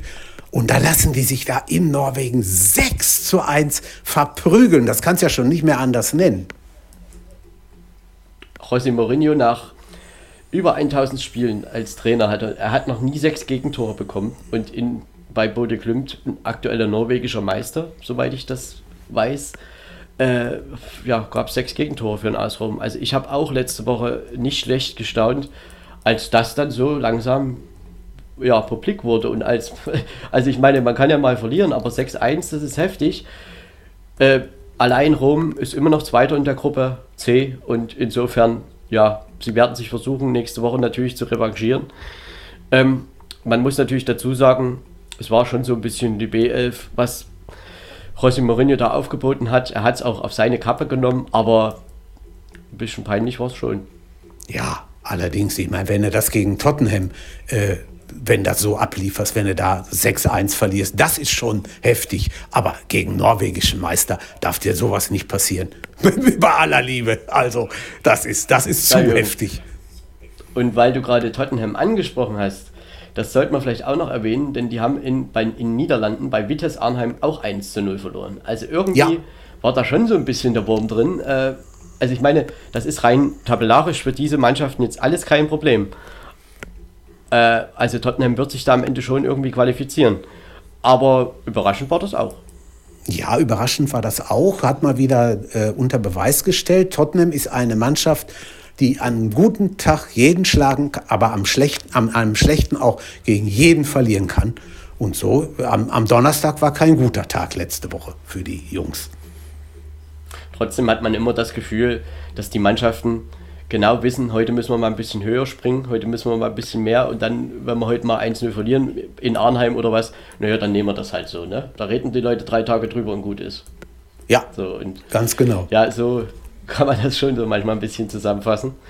Ja, nun wollen wir aber noch ein Wort, drei Worte zu dem Spiel unseres deutschen äh, Teilnehmers sagen. Das ist Union Berlin in Gruppe E, hat gespielt im De Kuip Stadion in Rotterdam bei Feyenoord und dort 1 zu 3 verloren. Ja, ähm, die Umstände um das Spiel rundherum, die waren ja fast ja, mehr in Medien als das, was dann auf dem Spielfeld passiert ist. Wo ich aber sagen muss, äh, um erstmal das sportlich einzuordnen, das war ein verdienter Sieg für Rotterdam, für Feyenoord Rotterdam. Union hat an diesem Abend einfach die Intensität nicht auf den Platz gekriegt. Nein, das ist auch, ich hatte ja schon vorher gesagt, das ist also äh, normalerweise, wenn es so läuft, wie es dann letztendlich auch gelaufen ist, hat Union da keine große Chance. Da ist Feyenoord einfach abgezockter, erfahrener, abgeklärter. Und wenn sie das auf den Platz bringen, und das haben sie ja am letzten Donnerstag geschafft, ja, dann können die mit dem 3-1, wenn die da rausgehen, ist das okay. Das ist schon so, äh, den Spielanteilen nachverdient. Gibt es überhaupt kein Vertun. Ja, und die ganzen Umstände, die es halt so gab, es gab ja schon einen Tag vorher, ja, sowas wie ein Überfall oder was auch immer auf die Verantwortlichen von Union und dann eben auch Fanauseinandersetzungen am Tag vor dem Stadion. Da gab es einige unschöne Szenen, wo auch noch ermittelt wird seitens der Polizei, natürlich auch seitens der UEFA und da wird sicherlich auch noch einiges nachkommen. Also das waren auf alle Fälle Szenen, ja, die nicht unbedingt, und wir haben es schon öfter gesagt, ins Umfeld eines solchen Spiels gehören. Nee, das ist also wieder typisch Niederlande-Deutschland, wenn da zwei Mannschaften aufeinandertreffen und dann auch noch in Holland, in Rotterdam. Rotterdam sind sowieso, die Feyenoord-Fans sind sowieso keine Kinder von Traurigkeit. Also da, äh, das ist praktisch vorprogrammiert und äh, mich hat das nicht überrascht, muss ich leider sagen. Aber hat nichts zu suchen auf, auf, äh, in den Straßen oder vor dem Stadion oder so. Kein Stück. Ja, rein tabellarisch ist Union natürlich nicht ausgeschieden. Sie haben drei Punkte, genauso wie Slavia Prag. Haifa, Maccabi Haifa hat vier Punkte und Feyenoord sieben. Und insofern sind alle noch dabei und Union empfängt nächste Woche dann äh, Rotterdam zu Hause im Olympiastadion. Auch ein bisschen ungewohnt, aber es ist trotzdem im Europapokal das Zuhause von Union. Und ja klar, wenn man da noch irgendwie weiterkommen möchte, musste man da schon gewinnen. Aber Union genießt das, glaube ich, einfach. Es waren ja auch 3000 Fans mit in die Niederlande gefahren. Und insofern, glaube ich, freuen die sich immer noch, dass sie überhaupt europäisch auftreten können. Auf jeden Fall, ist eine Erfahrung. Ist eine Erfahrung, die ihnen kein, kein, anderes, äh, äh, kein anderer geben kann und die sie gerne, gerne mitnehmen. Davon bin ich überzeugt. Ja, Jürgen, da haben wir jetzt ganz schön ausführlich über die internationalen Wettbewerbe gesprochen. Ähm, und ich denke, wir haben einiges dazu gesagt. Hast du noch irgendwas dazu? Oder Nö, nee, eigentlich soweit haben wir, glaube ich, alles abgearbeitet. Und da würde ich sagen, gehen wir zur Bundesliga. Ja. Zum neunten Spieltag, zum Freitagsspiel. Da hat gespielt Mainz gegen Augsburg. Tja. Mainz gegen Augsburg. Am Ende 4 zu 1. Tore. 1 zu 0, 1 äh, zu 0 durch Onisibo, 2 zu 0 durch Bell, 3 zu 0 Jonathan Burkhardt, 3 zu 1 Zequiri und 4 zu 1 wieder durch Jonathan Burkhardt. Ja, ähm, der FC Augsburg lag nach 26 Minuten schon 3 zu 0 zurück. Jürgen, das war deutlich und am Ende hatte dieses Spiel, glaube ich, auch kein anderes Ergebnis verdient. Denn Augsburg, gerade in der ersten Halbzeit, war überhaupt nicht auf dem Platz. Nein, das war ganz klar die Vorentscheidung. Man hatte nie das Gefühl, dass die Augsburger äh, da noch mal rankommen, ob sie nicht mehr rankommen, wirklich nicht mehr rankommen konnten oder einfach auch nicht mehr rankommen wollten. Das will ich mal dahingestellt sein lassen. Aber man hat nie das Gefühl gehabt, dass da noch irgendwas bewegt werden könnte. Also nach dem 3-0 konnte man auch sich irgendwas anderem zuwenden und sich dem widmen. Die, die hatten nicht die Spur einer Chance und die Mainzer, die haben halt ihre Chancen unglaublich effizient ausgenutzt, sehr gut gemacht. Ja, und dann am Ende auch in der Höhe verdient 4 zu 1 gewonnen. Ne? Ja, und das waren auch gerade vor dem 0 zu 1 haarsträubende Fehler da einfach äh, in der Abwehr. Und ich muss sagen, ich hätte das von Augsburg, ich hätte es einfach intensiver erwartet. Und auch, äh, ich meine, Augsburg, wenn sie was doch durchaus gut machen, oft, dann ist es ja einfach gegen den Ball arbeiten. Und das kann Augsburg ja eigentlich gut, aber das war an diesem Abend überhaupt nicht der Fall. Und nach 25 Minuten war dieses Spiel verloren.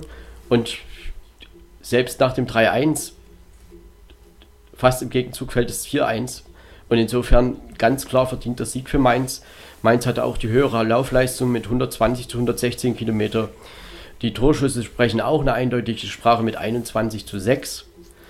Ja, ähm, was ist noch zu sagen zur Passquote? Mainz 81 Prozent ist für Mainz ein sehr hoher Wert.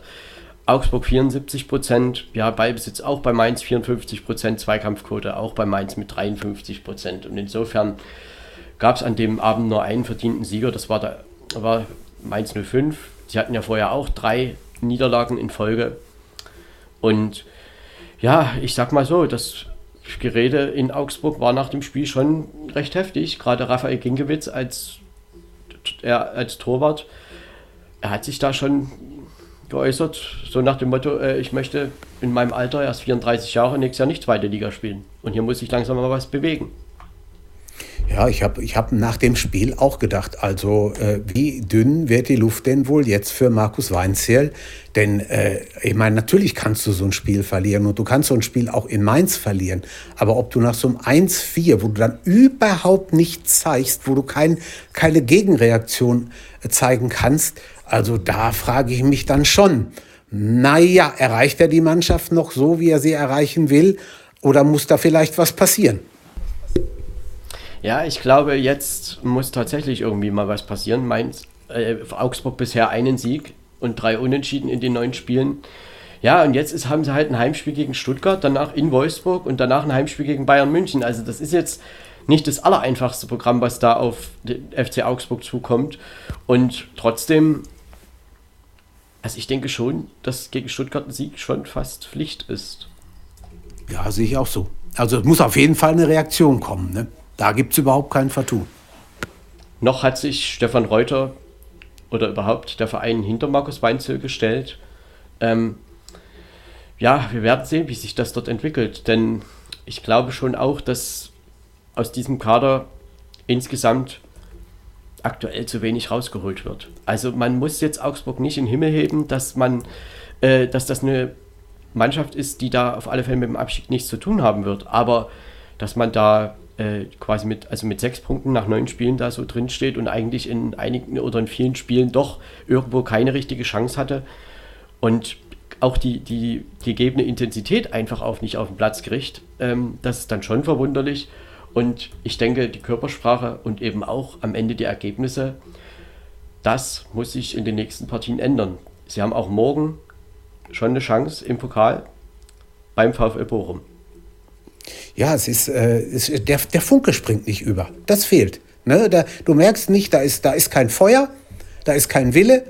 Und wenn die beiden Sachen fehlen, ja, was, was willst du dann machen? Ne?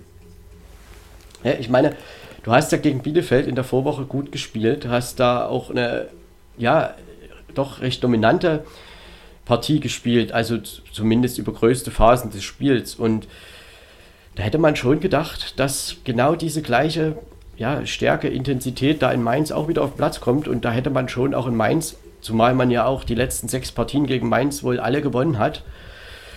Äh, gut, das sind Statistiken, aber es war eben halt an diesem Abend, wurde es Mainz irgendwo auch einfach zu leicht gemacht. Aber das soll nicht heißen, dass Mainz da gar nichts für das gute Spiel getan hat. Also sie haben das absolut verdient angenommen, verdient gewonnen. Und drei Punkte Sie drohten ja auch so ein bisschen äh, abzurutschen.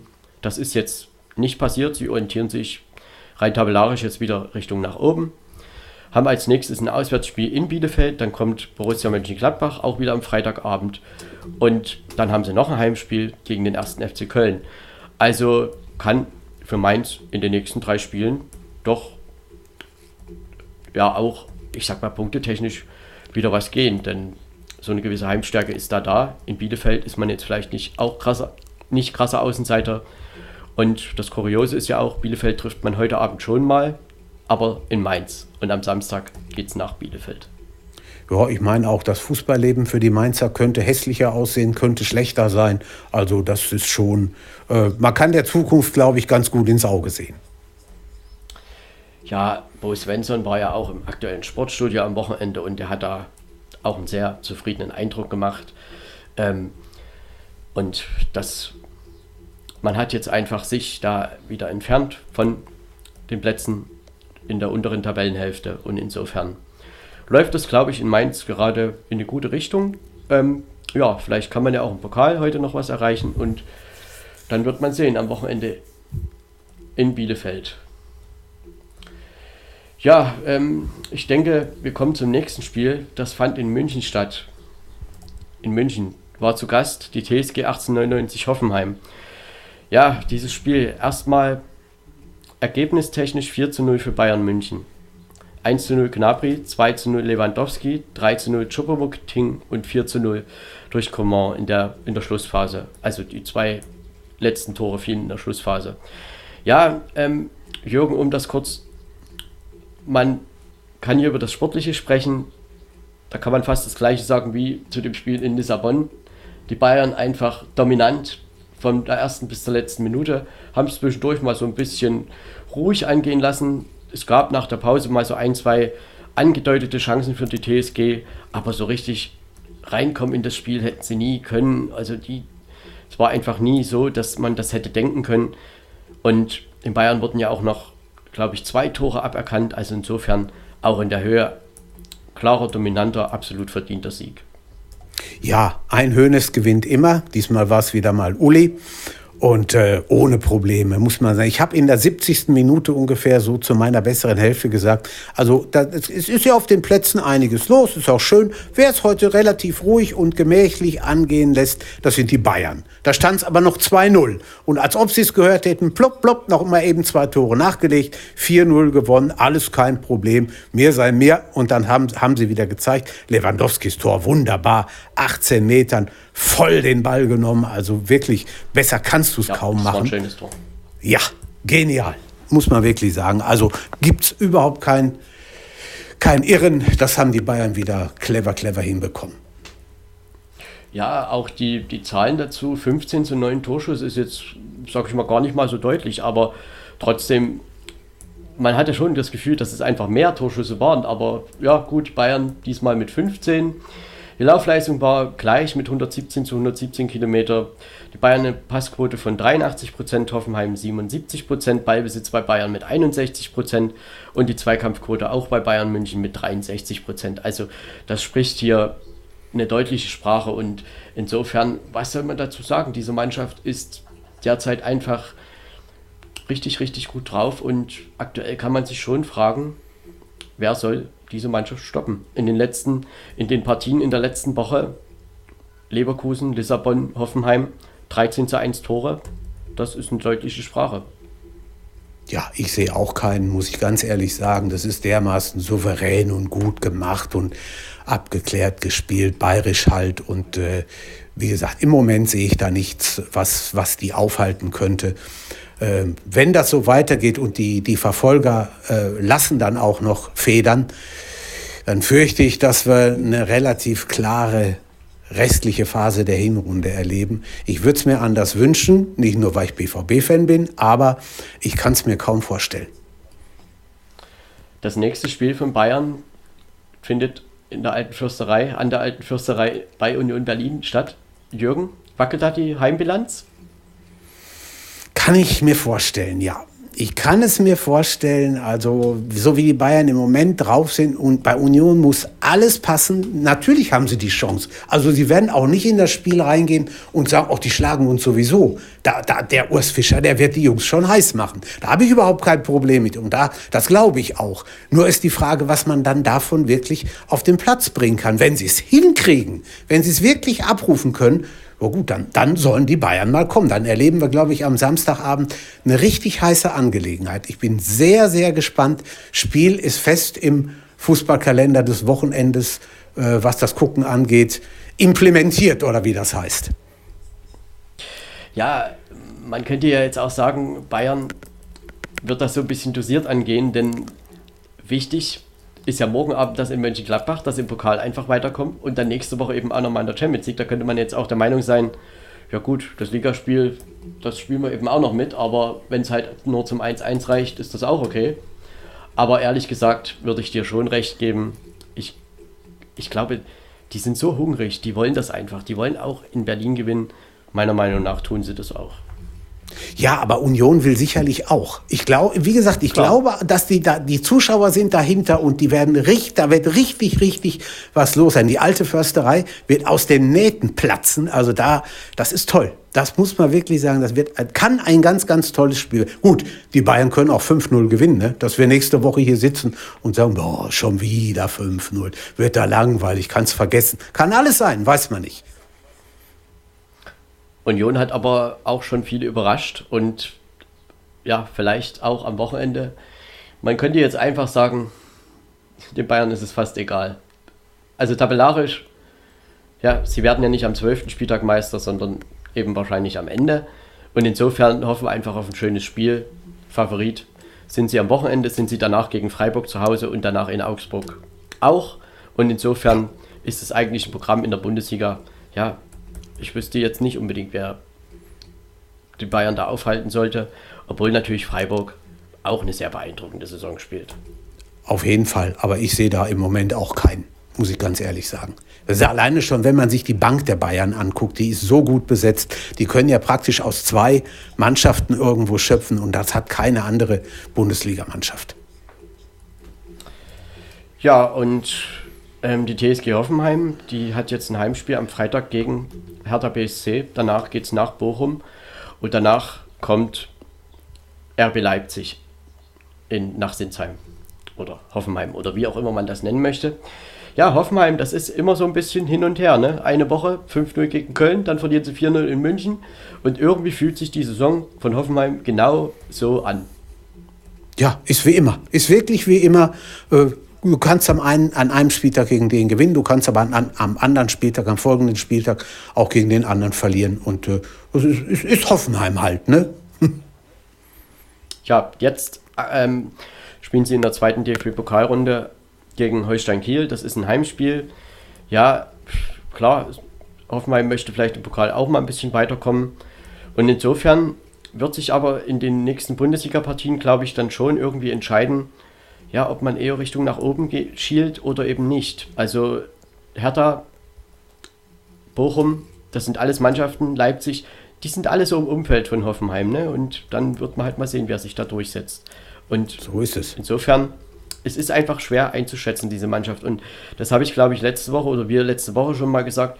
Natürlich hat sich das nach dem Spiel in München nicht geändert. Nee, das sehe ich genauso. Also da, da muss man mal gucken. Die können die drei Spiele gewinnen, müssen es aber nicht. Ja.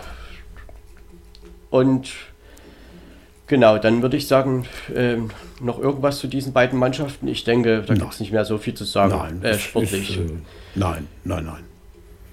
Wir müssen jetzt natürlich noch mal kurz auf die Thematik des Wochenendes irgendwo zu sprechen kommen. Das war halt ähm, die, das Interview, das viel ja, zitierte oder ja, viel aufsehenerregende Interview von Joshua Kimmich. Es wurde von der Bildzeitung aufgedeckt, dass halt wohl fünf Profis des FC Bayern München nicht geimpft seien und er wohl einer davon ist und es wurde dann so langsam publik, dass er sich halt nach dem Spiel äußert zu dieser Thematik. Das hat er auch getan und ähm, hat halt da seine Bedenken gegenüber der Impfung geäußert, hat das begründet mit fehlenden Langzeitstudien und ähm, jetzt im Nachhinein ist darüber dann halt ja eine Debatte entsprungen, entstanden, die natürlich in viele und alle in viele Gesellschaftsschichten hineinreicht. Ja, Jürgen, das ist sicherlich eine Debatte, die man natürlich nicht nur auf den Fußballkosmos irgendwo begrenzen kann, sondern das geht ja irgendwo, man sagt ja immer, dass doch der Sport oder die Bundesliga oder die Mannschaften ein Abbild der Gesellschaft ist. Ist jetzt sicherlich nicht eins zu eins zu sehen, aber irgendwo ja schon. Ähm, ja, welche Gedanken hast du zu diesem Thema? Ja, es ist einfach die, die Vorbildfunktion, die die Bundesliga hat. Und wenn du dann, Kimmich ist ja nun auch kein schlechter Nationalspieler und, und weiß, was man auf dem Platz mit dem Bällchen macht.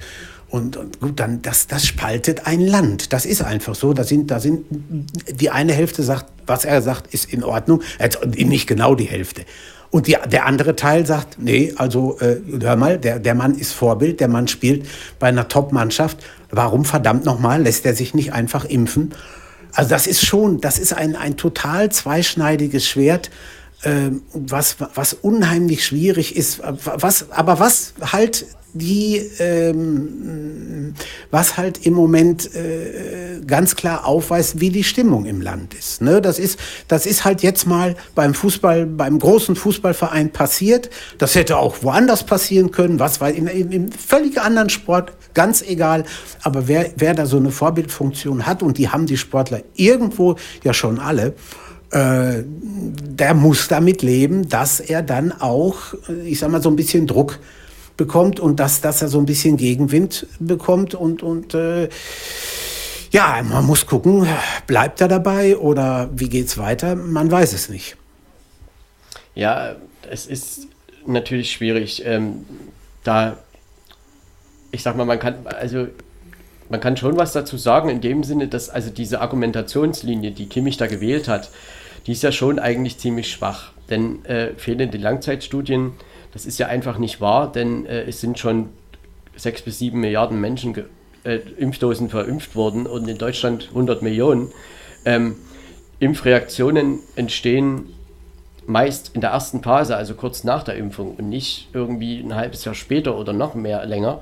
Und insofern, äh, auf welche Langzeitstudien will er da eigentlich warten? Oder das ist einfach eine, ja, so eine Uninformiertheit, die da zutage getreten ist. Und ich möchte wirklich noch eindeutig dazu sagen, Jürgen und ich, wir sind keine Virologen und auch keine Experten. Äh, aber allein kann man das schon, denke ich, anmerken und sagen, dass diese Argumentation, die er da gewählt hat, doch äh, schwierig ist und eigentlich nicht so richtig der Wahrheit entspricht, äh, zumindest der Wahrheit, die von den Wissenschaften doch verbreitet wird. Und ich denke, man sollte das ja auch ernst nehmen, was die Wissenschaft sagt. Und, und was halt ja auch noch ein Problem halt ja irgendwie was zutage getreten ist. Kimmich kriegt natürlich jetzt auch Applaus von solchen Seiten, von denen er es nie haben wollte. Ne? Und er wird jetzt quasi als Symbol benutzt, äh, so nach dem Motto, ja, der lässt sich ja auch nicht impfen, da brauche ich das auch nicht. Und das ist eine Diskussion, die, wie du sagst, zur Spaltung führt und das ist einfach echt schwierig. Ja, das ist, dann, das ist dann wieder das Vorbild auf der anderen Seite, wie du schon sagst, was er nicht haben wollte, was keiner haben möchte eigentlich. Dann kann er auch hingehen und sagen, nein, Freunde, ich lasse mich nicht impfen. Fertig, aus, Ende, Schluss. Warum und wieso, das muss ich alleine entscheiden. Dann muss er allerdings auch dazu stehen. Ne, dann muss er sagen, okay, äh, ich habe das gesagt und ich mache das so und dann ist auch okay, dann ist gut so.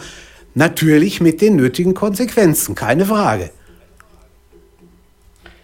was er halt, also er wurde natürlich so ein bisschen in diese Richtung gedrängt, dass er halt was dazu sagen muss, weil halt dieser ja, Artikel oder was auch immer da in der Bildzeitung erschienen ist. Klar, also am Ende ist es trotzdem auch, also ich meine, er ist zwar in der Öffentlichkeit ein in der Öffentlichkeit stehender Mensch und trotzdem ist er auch noch Privatmensch und am Ende muss und kann er das natürlich auch selbst entscheiden.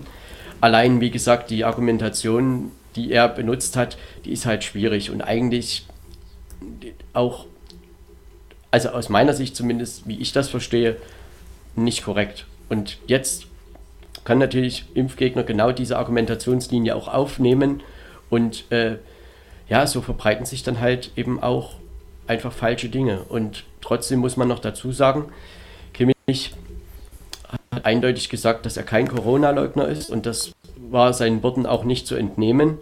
Und ja, er hat auch gesagt, dass er sich noch impfen lassen könnte, wenn er noch mehr darüber weiß. Und insofern denke ich, ich würde denken, dass, dass so ein Verein wie der FC Bayern eigentlich seine Spieler aufgeklärt hat. Aber es hat irgendwie so ein bisschen den Anschein gehabt, äh, dass er da nicht zugehört hat oder dass, dass, noch, also dass es nicht gemacht wurde, kann ich mir nicht vorstellen. Und insofern kann das natürlich sein, dass das seine Meinung sich auch noch ändert und ähm, es hat viel, aus, für auf, viel Aufsehen jetzt gesorgt, wird es auch weiterhin, glaube ich. Und die Diskussion beschränkt sich dann eben nicht nur auf den Fußballkosmos. Aber dass das in diese Richtung geht, war klar. Dass er sich gestellt hat, nachdem das eben dann alles so rausgekommen ist, muss man ihm aber, glaube ich, auch hoch anrechnen. Auf jeden Fall. Und er kann natürlich auch auf der anderen Seite sagen, jetzt guckt, mal, guckt, mal, guckt euch mal Julian Nagelsmann an, der ist geimpft und hat trotzdem Corona gekriegt. Also äh, habe ich das bis jetzt doch richtig gemacht. Der, der Grad ist unheimlich schmal, auf dem er da geht oder auf dem die da gehen, die so argumentieren wie er. Mich hat es schon anfänglich gewundert, dass sich der FC Bayern relativ rausgehalten hat am Wochenende. Also gerade die Chefetage, sage ich jetzt einfach mal. Also Manuel Neuer, gut, der hat sich geäußert. Es hat sich auch Thomas Müller geäußert. Und ja, ähm, es ist einfach ein schwieriges Thema. Und insofern ist das, zeigt genau diese Debatte, die jetzt daran eben auch hochstilisiert wird, wie ja, gespalten die Gesellschaft aktuell an vielen Stellen oder an einigen Stellen doch ist. Und man kann man weiß nicht, wie sich jetzt seine, sein Ansehen, seine Situation, er wirkt ja doch oder ist vielleicht doch für einige ein Vorbild, ja doch irgendwie verändern wird. Oder Jürgen, meinst du, dass da er da irgendwelchen Schaden nehmen wird? Oder ja, es kommt, es wird die Zeit bringen. Es, es, es, wird die Zeit bringen. Ne? Man muss sehen, wie Kann man gar nicht so sagen, ne?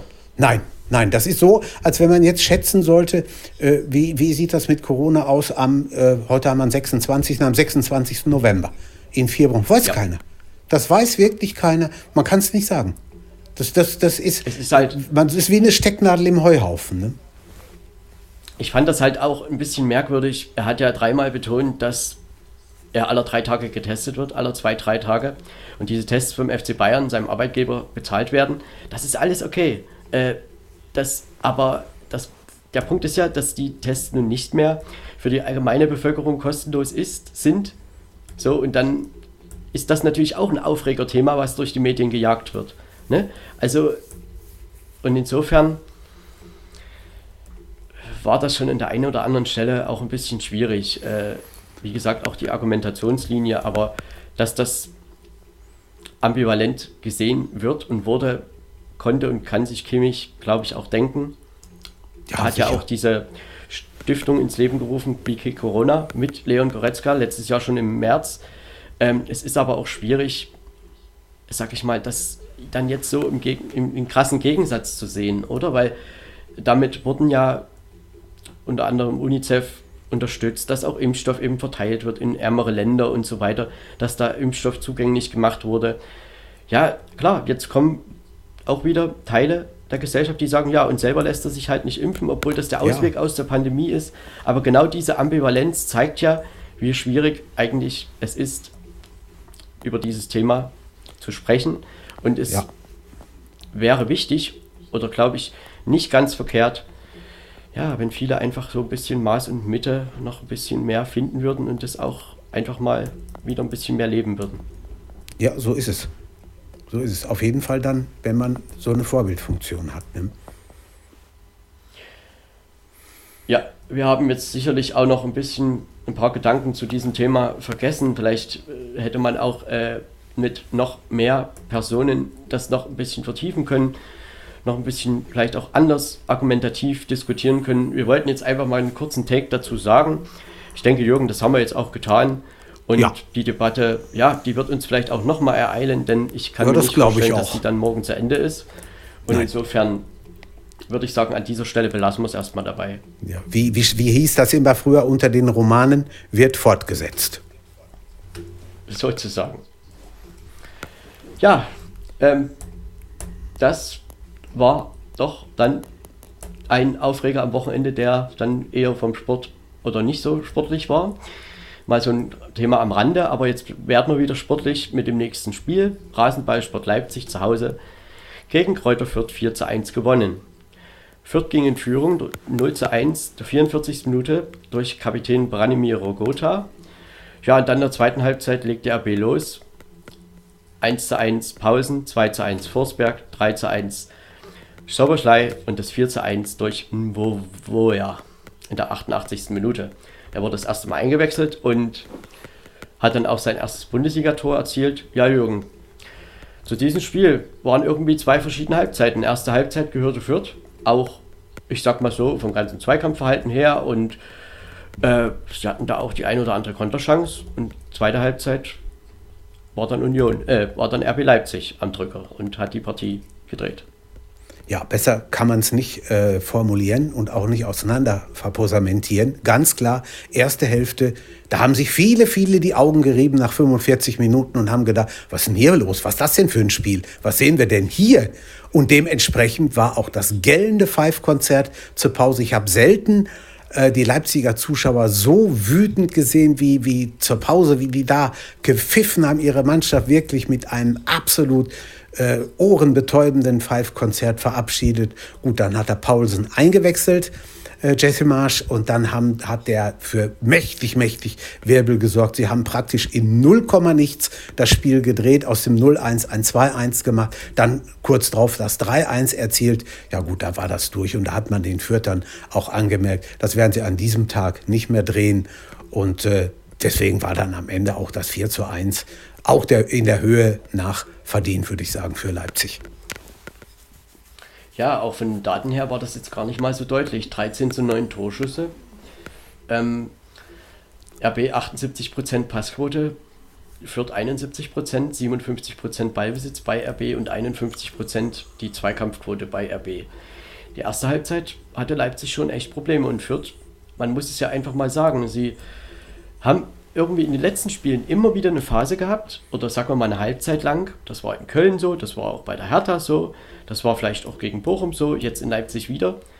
Eine Halbzeit richtig gut mitgehalten, wo man denken hätte können, ja, vielleicht heute doch mal. Und sie haben es ja Leipzig wirklich, wirklich schwer gemacht. Also das hat RB echt vor Probleme gestellt, gegen diese massive Abwehr da äh, Chancen zu kreieren. Sie hatten keine in der ersten Halbzeit.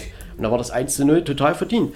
Und, und dann bricht aber Fürth, genau wie das eben immer der Fall war, auch wieder auseinander, verliert 4-1 und jeder weiß oder denkt sich, na gut, dann lief es eben doch, wie es halt gedacht war.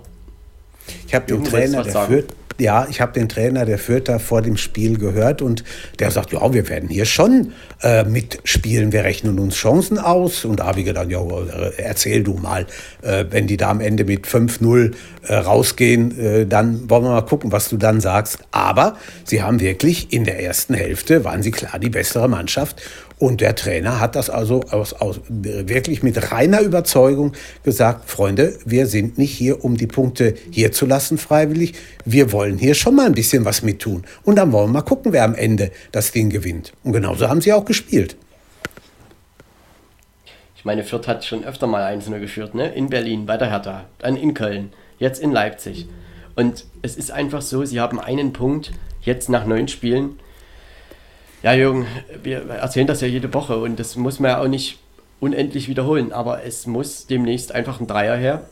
Ähm, die nächsten Chancen sind in Freiburg, zu Hause gegen Frankfurt und dann in Mönchengladbach. Das klingt jetzt nicht nach so einem richtig einfachen Programm, aber egal wie, ähm, irgendwann muss so ein Spiel eben einfach mal durchgebracht werden. Also ich hätte ja jetzt oder würde ja jetzt eigentlich sagen, wenn man das jetzt nur unter dem, unter dem rechnerischen Aspekt sieht, würde ich sagen, also Freunde, so allmählich ist das Ding durch. Äh, das schaffen die nicht mehr. Wenn ich mir aber dann angucke, dass Mainz am Ende der Hinrunde der letzten Saison auch nur sieben Punkte hatte und eine Rückrunde mit Glanz und Gloria gespielt hat, locker die Klasse erhalten, äh, da werde ich mich mit solchen Äußerungen schwerstens zurückhalten. Aber wie gesagt, und wie du das auch schon gesagt hast, Marco, die Punkte müssen her. Ja, Junge, ich würde aber schon sagen, dass in Mainz so ein bisschen mehr Substanz schon irgendwie da war. Du hast natürlich Auf jeden Fall. tabellarisch punktemäßig recht. Hast, also das kann man nicht anders sagen, aber es sind halt bereits jetzt fünf Punkte Rückstand auf Rang 16. Auf Rang 15 sind es sieben. Also das muss eben einfach mal ein Dreier her. Und ja, äh, ich sag mal, die Offensive oder überhaupt die Qualität in Fürth, die ist, ist halt einfach zu wenig. Und trotzdem werden sie das immer wieder probieren. Sie genießen es natürlich auch in der Liga zu spielen, haben diese Woche frei, spielen nicht im Pokal. Äh, ja, ich glaube, ganz ehrlich, irgendwann wird man eine Mannschaft mal überraschen. Da bin ich mir ziemlich sicher, dass es das irgendwann mal klappt. Vielleicht ja, nicht gerade in drei Wochen in Mönchengladbach. Das ja. wäre nett. nein, das nein, kann man sich eigentlich auch nicht vorstellen. Aber mal gucken, Frankfurt vielleicht zu Hause, man weiß nie. Also mal ja, gucken, richtig, was da. Ne? Mal sehen, was da am Ende bei rumkommt. Und insofern, klar, für RB war es letztendlich ein Sieg, der einfach kommen musste. Äh, trotzdem hat man auch hier, glaube ich, immer wieder sieht man, dass das halt mit tiefstehenden Gegnern Leipzig schon so ein bisschen seine Probleme hat. Ne? Ich meine, das war auch mit Brügge der Fall. Das war jetzt eben mit Fürth der Fall. Und wir haben das auch gegen Bochum 70 Minuten lang gesehen. Äh, klar gewinnen sie das am Ende, aber irgendwie, sie orientieren sich auch Richtung nach oben. Auch richtig. Aber ganz ehrlich, mit ganz oben wird Leipzig aus meiner Sicht in dieser Saison nichts zu tun haben. Nee, es fehlt auch so ein bisschen, es, es fehlt das Feuer, es fehlt der, der zündende Gedanke. Da, die brauchen alle mal, ich sag mal, so einen Tritt in den Popo, aber alle elf gleichzeitig, dass sie, dass sie auch sehen, Freunde, wir müssen hier was tun. Äh, wir, wir, wir kriegen das hier nicht hin, wenn wir irgendwie Schluri-Luri da, da, das über den Rasen versuchen zu bringen. Wir müssen uns anstrengen, wir müssen uns den Arsch aufreißen. Ne? So, das muss, das muss rüberkommen und das kommt es noch nicht. Ja, und es zeigt sich auch hier wieder, dass eben die eine Partie mit der anderen nicht zu vergleichen ist. Ne? In Paris waren sie eigentlich, also doch sehr, sehr ordentlich. Und dann geht es gegen Fürth und da hat man halt Probleme lang, eine Halbzeit. Und äh, wenn ich dann hinten im Nachhinein so höre, ja, warum denn? In Paris ging das doch auch. Naja, eben genau deshalb. Paris ist aber eine Mannschaft, die mitspielt. Die steht ja nicht hinten drin. Und das ist eben genau der Unterschied. Und deshalb kann man eben Spiele oftmals gar nicht so sehr vergleichen. Trotzdem ist dieses, ja, ich sag mal, RB, so personell hat sich ja ein bisschen was verändert. Ähm, es wird jetzt wieder ein bisschen mehr auf Umschaltmomente gesetzt und das ist aber alles noch nicht so schlüssig, wie das im letzten Jahr der Fall war. Und insofern, natürlich werden sie versuchen, wieder Richtung Champions League zu gehen. Sie haben natürlich auch ihre Pflicht erfüllt. Ne? Also Klar, man hat zu Hause Bochum geschlagen und jetzt auch gegen Fürth gewonnen. Ist ja alles richtig. Und am Ende, wie sagt man immer so schön, es zählen halt die drei Punkte. Und trotzdem ist natürlich auch zu sehen, wie man Leipzig dann doch immer mal wieder Probleme machen kann.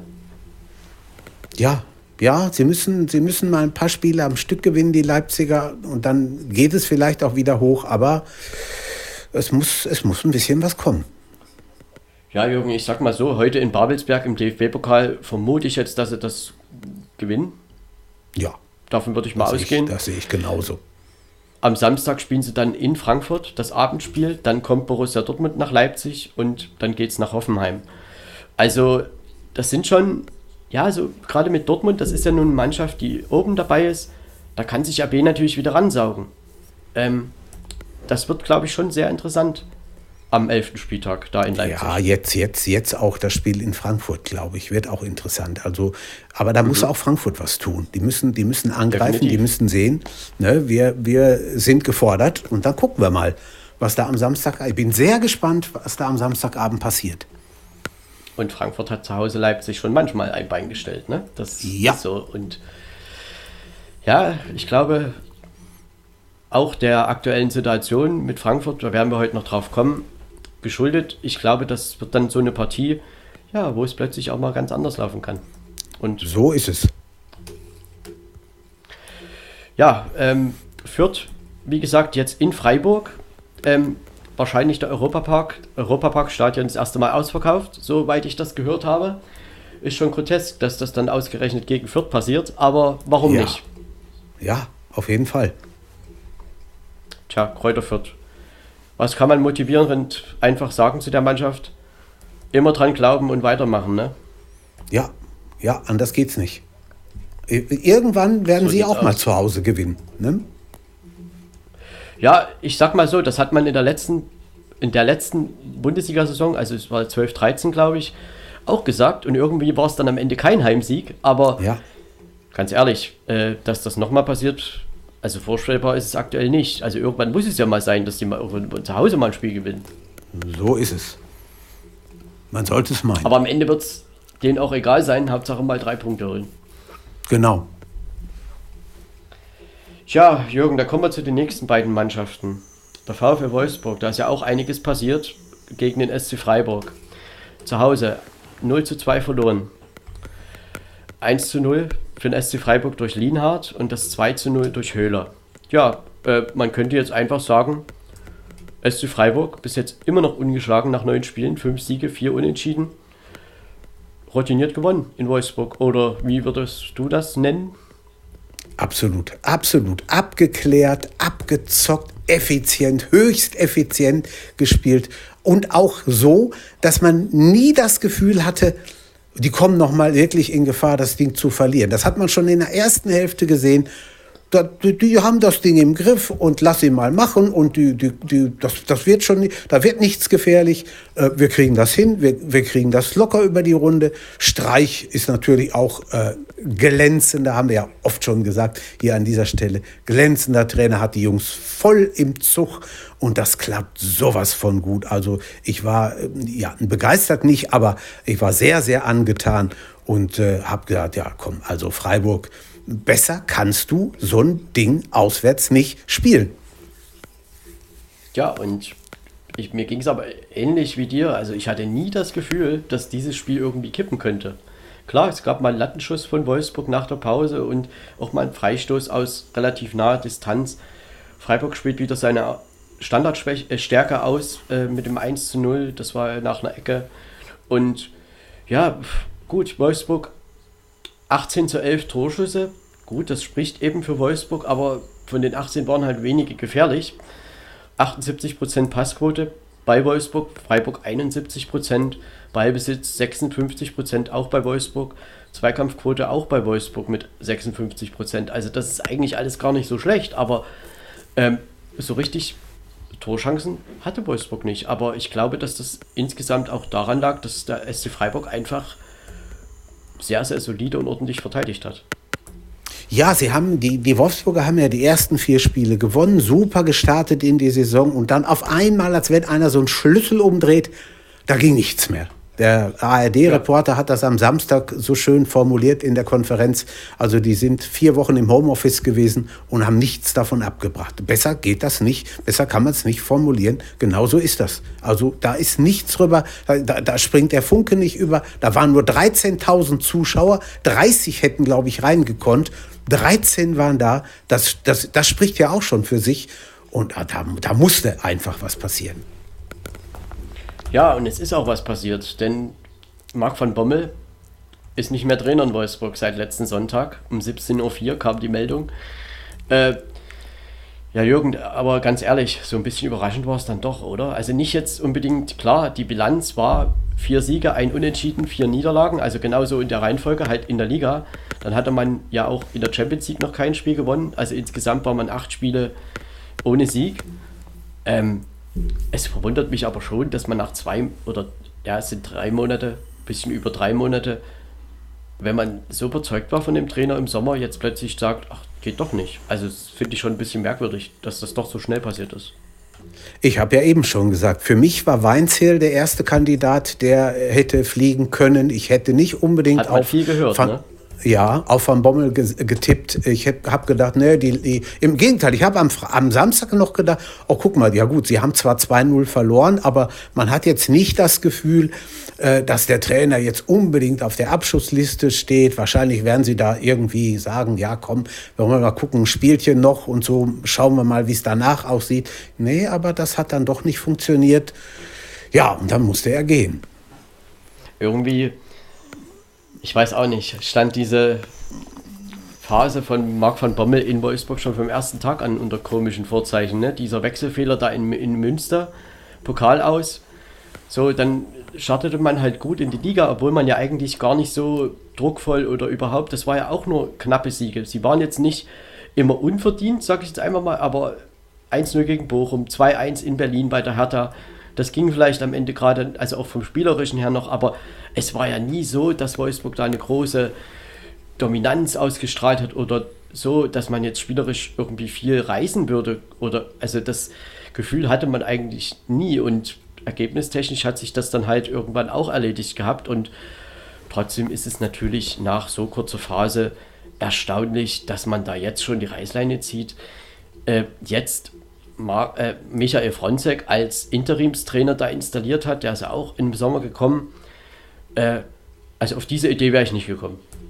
Ich auch nicht. Muss ich ganz ehrlich sagen, nein, hätte ich, hätte ich auch nicht gedacht.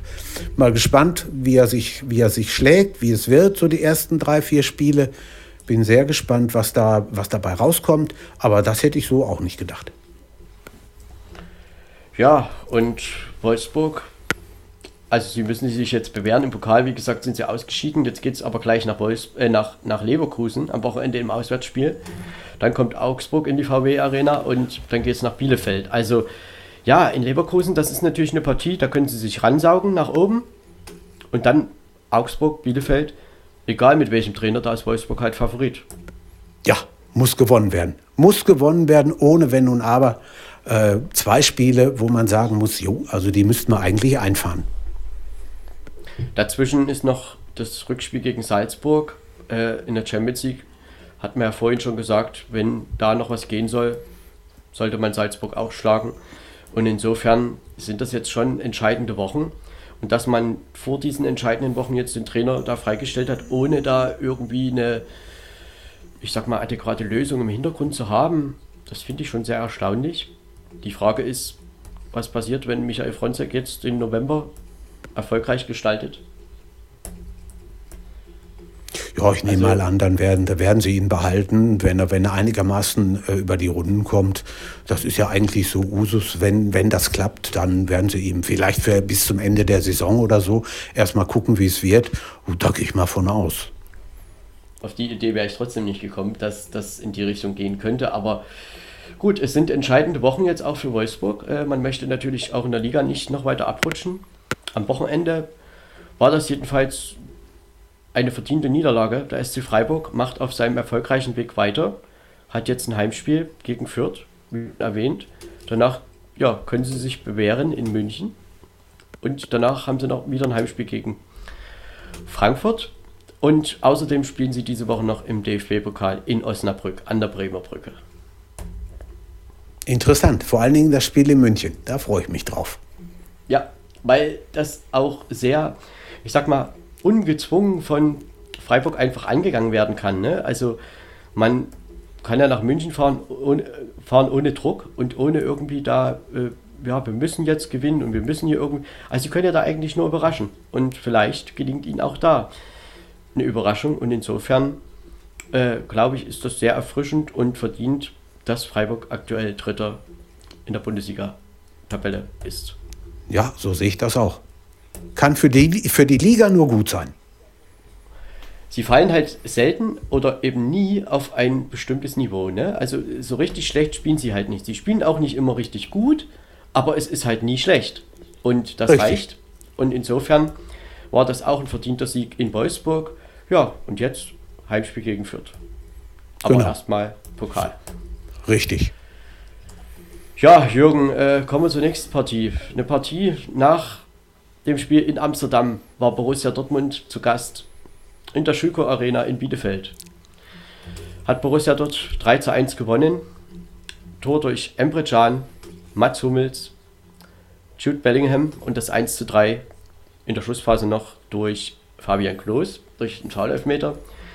Ja, Jürgen, was meinst du zu dieser Partie? War das die Wiedergutmachung oder war das nur die ergebnismäßige Wiedergutmachung oder was würdest du zu dem Spiel sagen.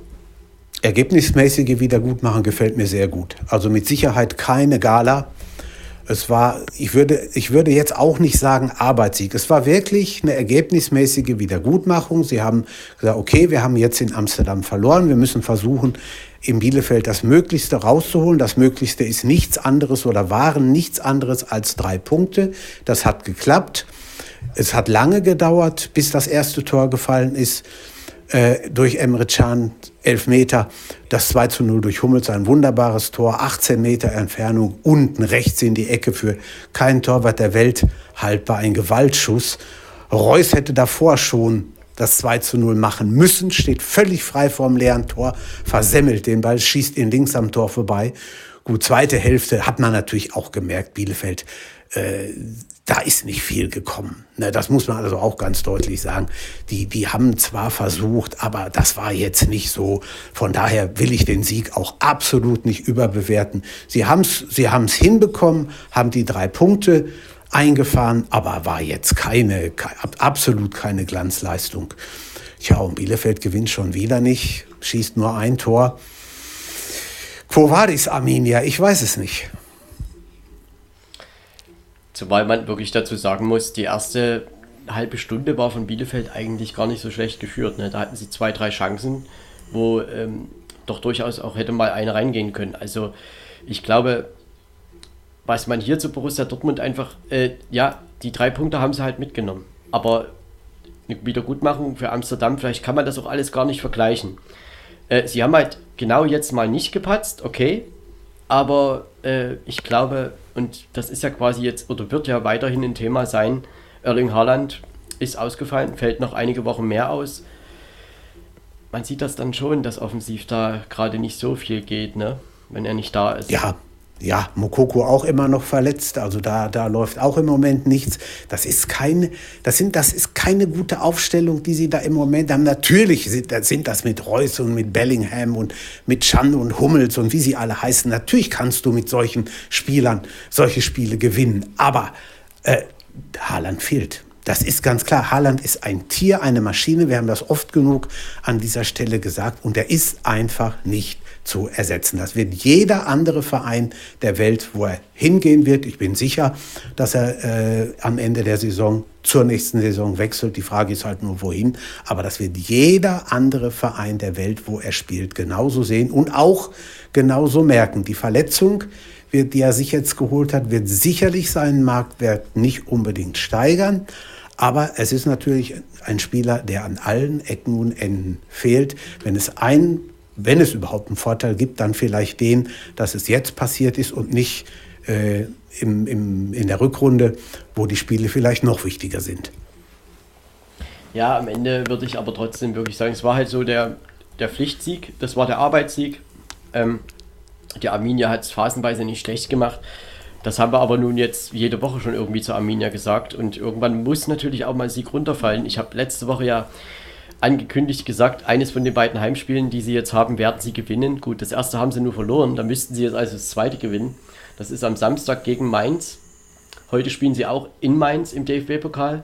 Danach, nach dem Mainz-Spiel in der Liga, geht es nach Stuttgart und dann kommt halt Wolfsburg nach Bielefeld. Also klar, du musst halt schon irgendwann auch mal so eine Phase, wo du dominant bist, vielleicht auch idealerweise mal ein ganzes Spiel durchziehen, am Ende eben auch mal drei Punkte holen. Und das äh, muss jetzt vielleicht nicht gegen Dortmund sein, aber ich glaube sogar, wenn man dort in Führung geht, ist der BVB noch mehr verunsichert. Wäre vielleicht sogar ein Punkt drin gewesen.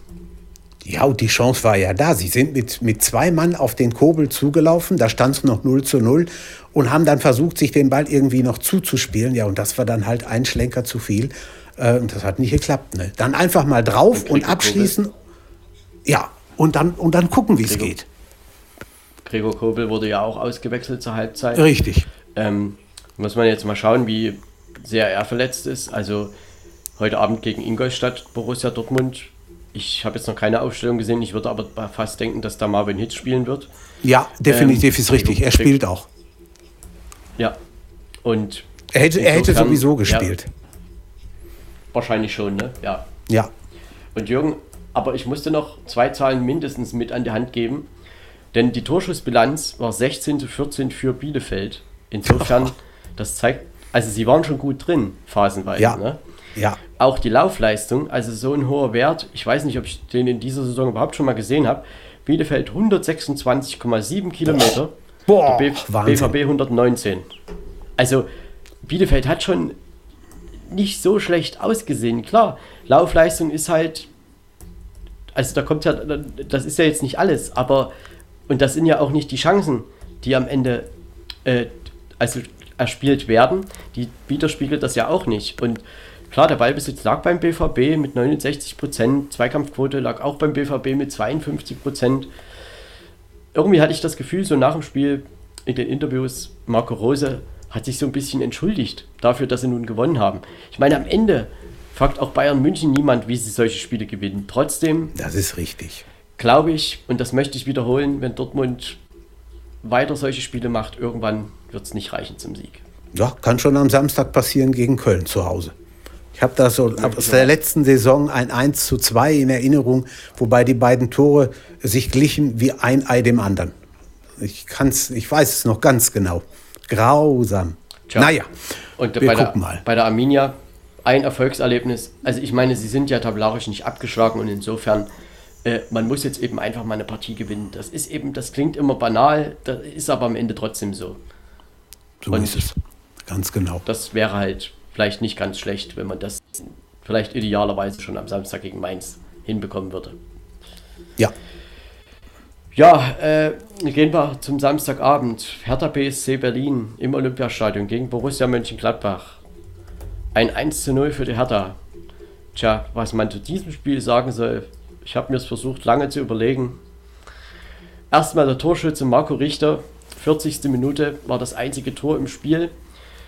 Ähm, Jürgen, die erste Halbzeit gehörte Gladbach, geführt hat trotzdem Hertha. Am Ende beide kämpferisch, die Hertha in der zweiten Halbzeit gut. Gladbach nicht mehr viele Torchancen und Hertha erkämpft sich diesen Sieg. Also ich habe einen Arbeitskollegen, der in der Nähe von Berlin wohnt und der hat sich das Spiel am Samstagabend im Wirtshaus angesehen und hat hinterher gesagt, hör mal, also äh, doll angucken konntest du dir das nicht. Die haben zwar beide gewollt, aber die haben mich beide irgendwo so ein bisschen an Hühnerhaufen erinnert, die rumgelaufen sind, gemacht, getan. Gut, es ist dann ein Tor gefallen, aber jetzt äh, un unbedingt fürs Auge äh, war das nicht. Also Junge, ich musste ehrlich sagen, ich tue mich auch heute wieder schwer, und ich habe das ja letzte Woche schon mal gesagt, mich, ich tue mich schwer, der Hertha einfach einordnen zu können, zu wollen, weil es war natürlich die alten Tugenden, die unter Dardai immer da sind, die waren wieder da. Ne? Also dieses eng zwei, drei oder ja, zwei Ketten aufstellen, äh, eng stehen, kaum Chancen vom Gegner dadurch zulassen äh, und gut gegen den Ball halt arbeiten. Ja, und dann im Endeffekt eine der wenigen Chancen zu nutzen. Das hat Hertha am Samstag gut gemacht. Wegen mir können da auch Hertha-Fans äh, von einem verdienten Sieg sprechen. Insgesamt ja, kann ich deinem Arbeitskollegen nur recht geben. Das war einfach kein schönes Fußballspiel. Und aus Gladbacher Sicht muss man eben einfach mal sagen, ja, gegen Stuttgart hatte man 31 Torschüsse. Und ich hatte letzte Woche den Satz gesagt, man kann mit dem 1-1 leben, wenn man in Berlin und gegen Bochum danach gewinnt. Jetzt hat man in Berlin sogar verloren, obwohl das wieder absolut nicht nötig war. So, und nun ist eben das 1-1 gegen Stuttgart einfach auch zu wenig. Und insofern, äh, Gladbach aktuell ist es Mittelmaß. Es ist einfach so. Ja, und es geht mit Tendenz nach unten. Also ich habe am, am Samstagabend mich so ein bisschen erschrocken. Hertha vor dem Spiel auf 13, Gladbach auch auf 10 und dann jetzt noch weiter runter. Hallo, also das ist schon keine einfache Kiste. Sie standen nach dem 1 zu 0 gegen Dortmund mal so gut, aber sind jetzt doch äh, relativ ja, nach... Hm? Man kann das ja im Prinzip von zwei Seiten sehen. Nach oben zu Rang 6 sind es drei Punkte. Nach unten ja. sind halt fünf. So, ja. Naja, äh, ja. Stimmt. Aber Und kann auch kann, kann nach ja zwei, drei Spielen schon wieder alles anders aussehen. Auch das ist richtig. Richtig. Und es geht, geht ja auch nicht darum, am 10. Spieltag Vierter zu sein. Nein. Aber trotzdem hätte man schon gedacht, dass nach dem, ich sag mal, dominanten Spiel gegen VfB Stuttgart, man hätte auch in Berlin ordentlich oder anders auftreten können. Und die erste Halbzeit, die war ordentlich von Gladbach. Also da kann ich gar nicht viel dagegen sagen. Nein, äh, ist trotzdem richtig. hat Hertha. Ne, ich meine, man kann das auch mal rumdrehen. Gladbach kriegt, hat in so vielen Spielen in dieser Saison mit dem ersten Schuss aufs eigene Tor das 0 zu 1 gekriegt. Das war in Leverkusen so, das war bei Union so, das war jetzt bei der Hertha so, das war gut in Augsburg nicht ganz so, aber es sind einfach einige Spiele, die so gelaufen sind. Trotzdem kann man das, sollte man das nicht als Entschuldigung heranziehen. Und äh, es ist einfach jetzt das Heimspiel gegen Bochum am Wochenende. Da bist du in der Pflicht als Borussia Mönchengladbach. Also da gibt es dann keine Ausreden mehr. Dann geht es nach Mainz und dann kommt Fürth in den Borussia Park. Das sind jetzt drei Partien, wo ich ganz klar sage, da musst du als Borussia Mönchengladbach mit den Ansprüchen, die immer formuliert werden, sieben, eigentlich neun Punkte holen. Ja, Mainz bin ich noch nicht so sicher, aber die beiden anderen Spiele auf jeden Fall. Richtig. Also die Heimspiele gegen Bochum und Fürth, die müssen gewonnen werden. Wenn man, wenn man oben weiter mitspielen will, auf jeden Fall. Ohne Wenn und Aber. Ja. Mainz könnte ich Und mir in- unentschieden durchaus vorstellen. Also sieben Punkte, Ja, da würde ich mitgehen. Du musst trotzdem mal auch gerade in Mainz hat Gladbach ja auch immer oft nicht so, nicht so gut ausgesehen, sagen wir mal. Aber du musst jetzt eben auch mal eine Partie gewinnen und es geht ja. Die haben ja zum Beispiel auch nach 18 Jahren mal in Wolfsburg gewonnen. Äh, also in Mainz ist es jetzt nicht so lange her. Aber trotzdem äh, auch mal so eine Partie gewinnen, die du eigentlich sonst ja eher immer nicht so gewonnen hast. Ne? Ich meine, nach Richtig. Freiburg fahren sie ja auch nicht gerne. Äh, man hat ja schon einige Punkte verloren, die so relativ unnötig waren. Auf der anderen Seite, äh, man muss sich eben auch mal Konzepte überlegen, wie man so eine eng gestaffelte Abwehrreihe aufbricht. Ja, und sie können es ja. Kann die Mannschaft das? Richtig. Und trotzdem muss man hier, wenn man, ich sag mal, man kann jetzt nicht behaupten, dass Hertha das total unverdient gewonnen hat. Trotzdem war es von Hertha jetzt auch kein spielerisches Feuerwerk. Und ich bin mir auch nicht sicher, dass Hertha die Spiele, wenn sie so geführt werden, überall gewinnen wird. Also klar, sie haben sich jetzt tabellarisch ein bisschen erholt. Das war am Samstagabend einfach insgesamt ein schwaches Fußballspiel. 10 zu Ja. 10 Torschüsse. Äh, klar, die Laufleistung bei Hertha, die war einfach mehr mit 121 Kilometer. Borussia Mönchengladbach hatte halt 116 nur, das sind 5 Kilometer weniger. Passquote bei, Her bei Hertha 71%, Gladbach 81%, da sind wir wieder dabei. Pass ballsicher sind sie einfach. Ballbesitz 58%, Zweikampfquote lag aber bei Gladbach, äh, bei Hertha mit 55%. Ja, äh, klar, die kämpferische Leistung hat gestimmt bei der Hertha, alles gut. Äh, und Gladbach sollte sich nun langsam mal überlegen, wie man nicht nur davon redet, wir wollen oben rein, sondern wie man es einfach auch mal tut. Spielerisch war das ist am es. Samstag nicht allzu dolle. Und äh, gegen Bochum muss ich ganz klar sagen, auch wenn gegen Bochum man auch wieder auf eine enge, engmaschige Abwehr stoßen wird, ich erwarte da einfach mal eine dominante Leistung von der ersten bis zur letzten Minute. Und dann nicht 30 Torschüsse und ein Tor, sondern wegen mir 20 Torschüsse, aber eben auch mal drei Tore. Das muss einfach Ja. mal funktionieren. Ja, so ein 3-1 oder so sollte drin sitzen. Mir nützt es nichts, wenn ich jede Woche höre, Gladbach ist nach Bayern München die, die Mannschaft, die die meisten Torschüsse hat. Äh, das ist sehr schön, aber das bringt mir nichts. Ganz genau. Ja, die Hertha am Freitag in Hoffenheim. Danach äh, zu Hause gegen Leverkusen und dann kommt das Derby bei Union Berlin. Hi. Ja, das ist im November, Jürgen.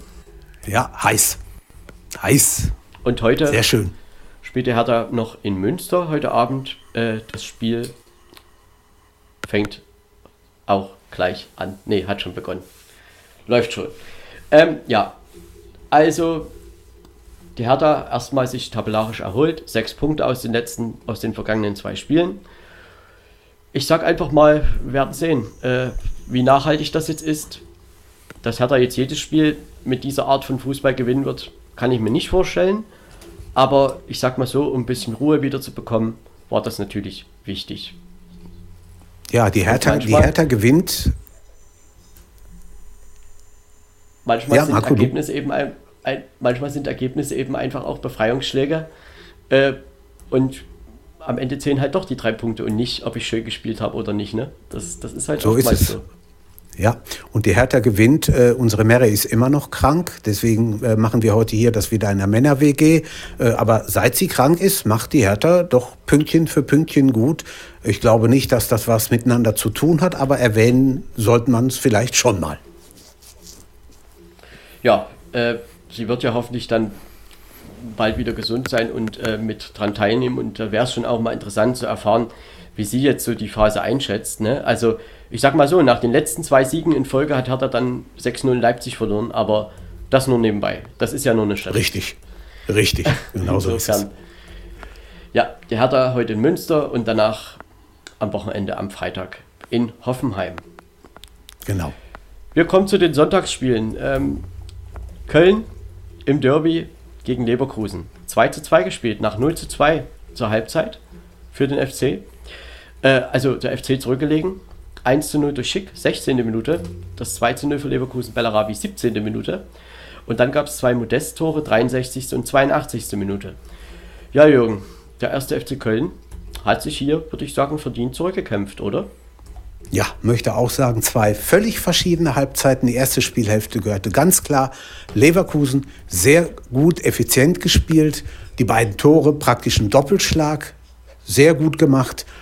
Aber dann haben sie wohl, weiß ich nicht, ob sie es gedacht haben, aber sie haben die Kölner in der zweiten Hälfte wieder ins Spiel kommen lassen. Modest ausgerechnet, Modest, den man schon mehr als einmal tot gesagt hat, schießt zwei Tore. Schöne Grüße nach Dortmund äh, für Samstag. Ne, sollte man also schon mal so ein bisschen auf der Karte haben. Und hat das also clever hinbekommen. 2-2 am Ende. Ich glaube, die 50.000, die im Stadion waren, brauchten ihr Kommen weder auf der einen noch auf der anderen Seite zu bereuen. Was mich hier wundert, ist die sehr niedrige Passquote vom Bayer Leverkusen mit nur 61 Prozent. Also das ist ja eigentlich eine sehr ballsichere Mannschaft. Also wie so ein Wert zustande kommen kann, das ist mir wirklich ein Rätsel. Äh, auch der Ballbesitz liegt bei Köln, also mit 62 Prozent. Ja, ich, ich hatte am, am Sonntag so die Gedanken, nach dem schweren Donnerstagsspiel in Spanien bei Betis Sevilla, konnte Leverkusen ja eigentlich gar nichts Besseres passieren, als schnell zu führen. Und dann spielt man das halt äh, so aus und versucht noch einen Konter zu verwerten und gewinnt das halt halt. Ne? Das, besser kannst du so ein Spiel eigentlich gar nicht anfangen. Aber der 1. FC Köln ist absolut verdient dann zurückgekommen. Steffen Baumgart hat sie, ja, was er mit Modest macht und gemacht hat, äh, das ist immer wieder ein Rätsel, aber er trifft und trifft. Aber es war eben auch ein absolut verdienter Ausgleich, der dann noch gefallen ist. Und man hat in der zweiten Halbzeit echt das Gefühl gehabt, Leverkusen verliert das noch komplett. Auf der anderen Seite, in der ersten Halbzeit haben sie auch einige Konterchancen nicht genutzt. Äh, das hätte höher stehen können. Trotzdem verdienter Punkt für Köln und Leverkusen. Ja, 1 zu 5 gegen die Bayern verloren. Klar, in Köln kannst du auch mal nur unentschieden spielen, aber das ist eben genau das, was wir letzte Woche schon gesagt haben. Ne? Jetzt gegen Wolfsburg. Vielleicht spielst du da auch nur noch unentschieden und dann hast du schon vier Punkte verloren. So, und so geht das peu à peu wieder in die andere Richtung.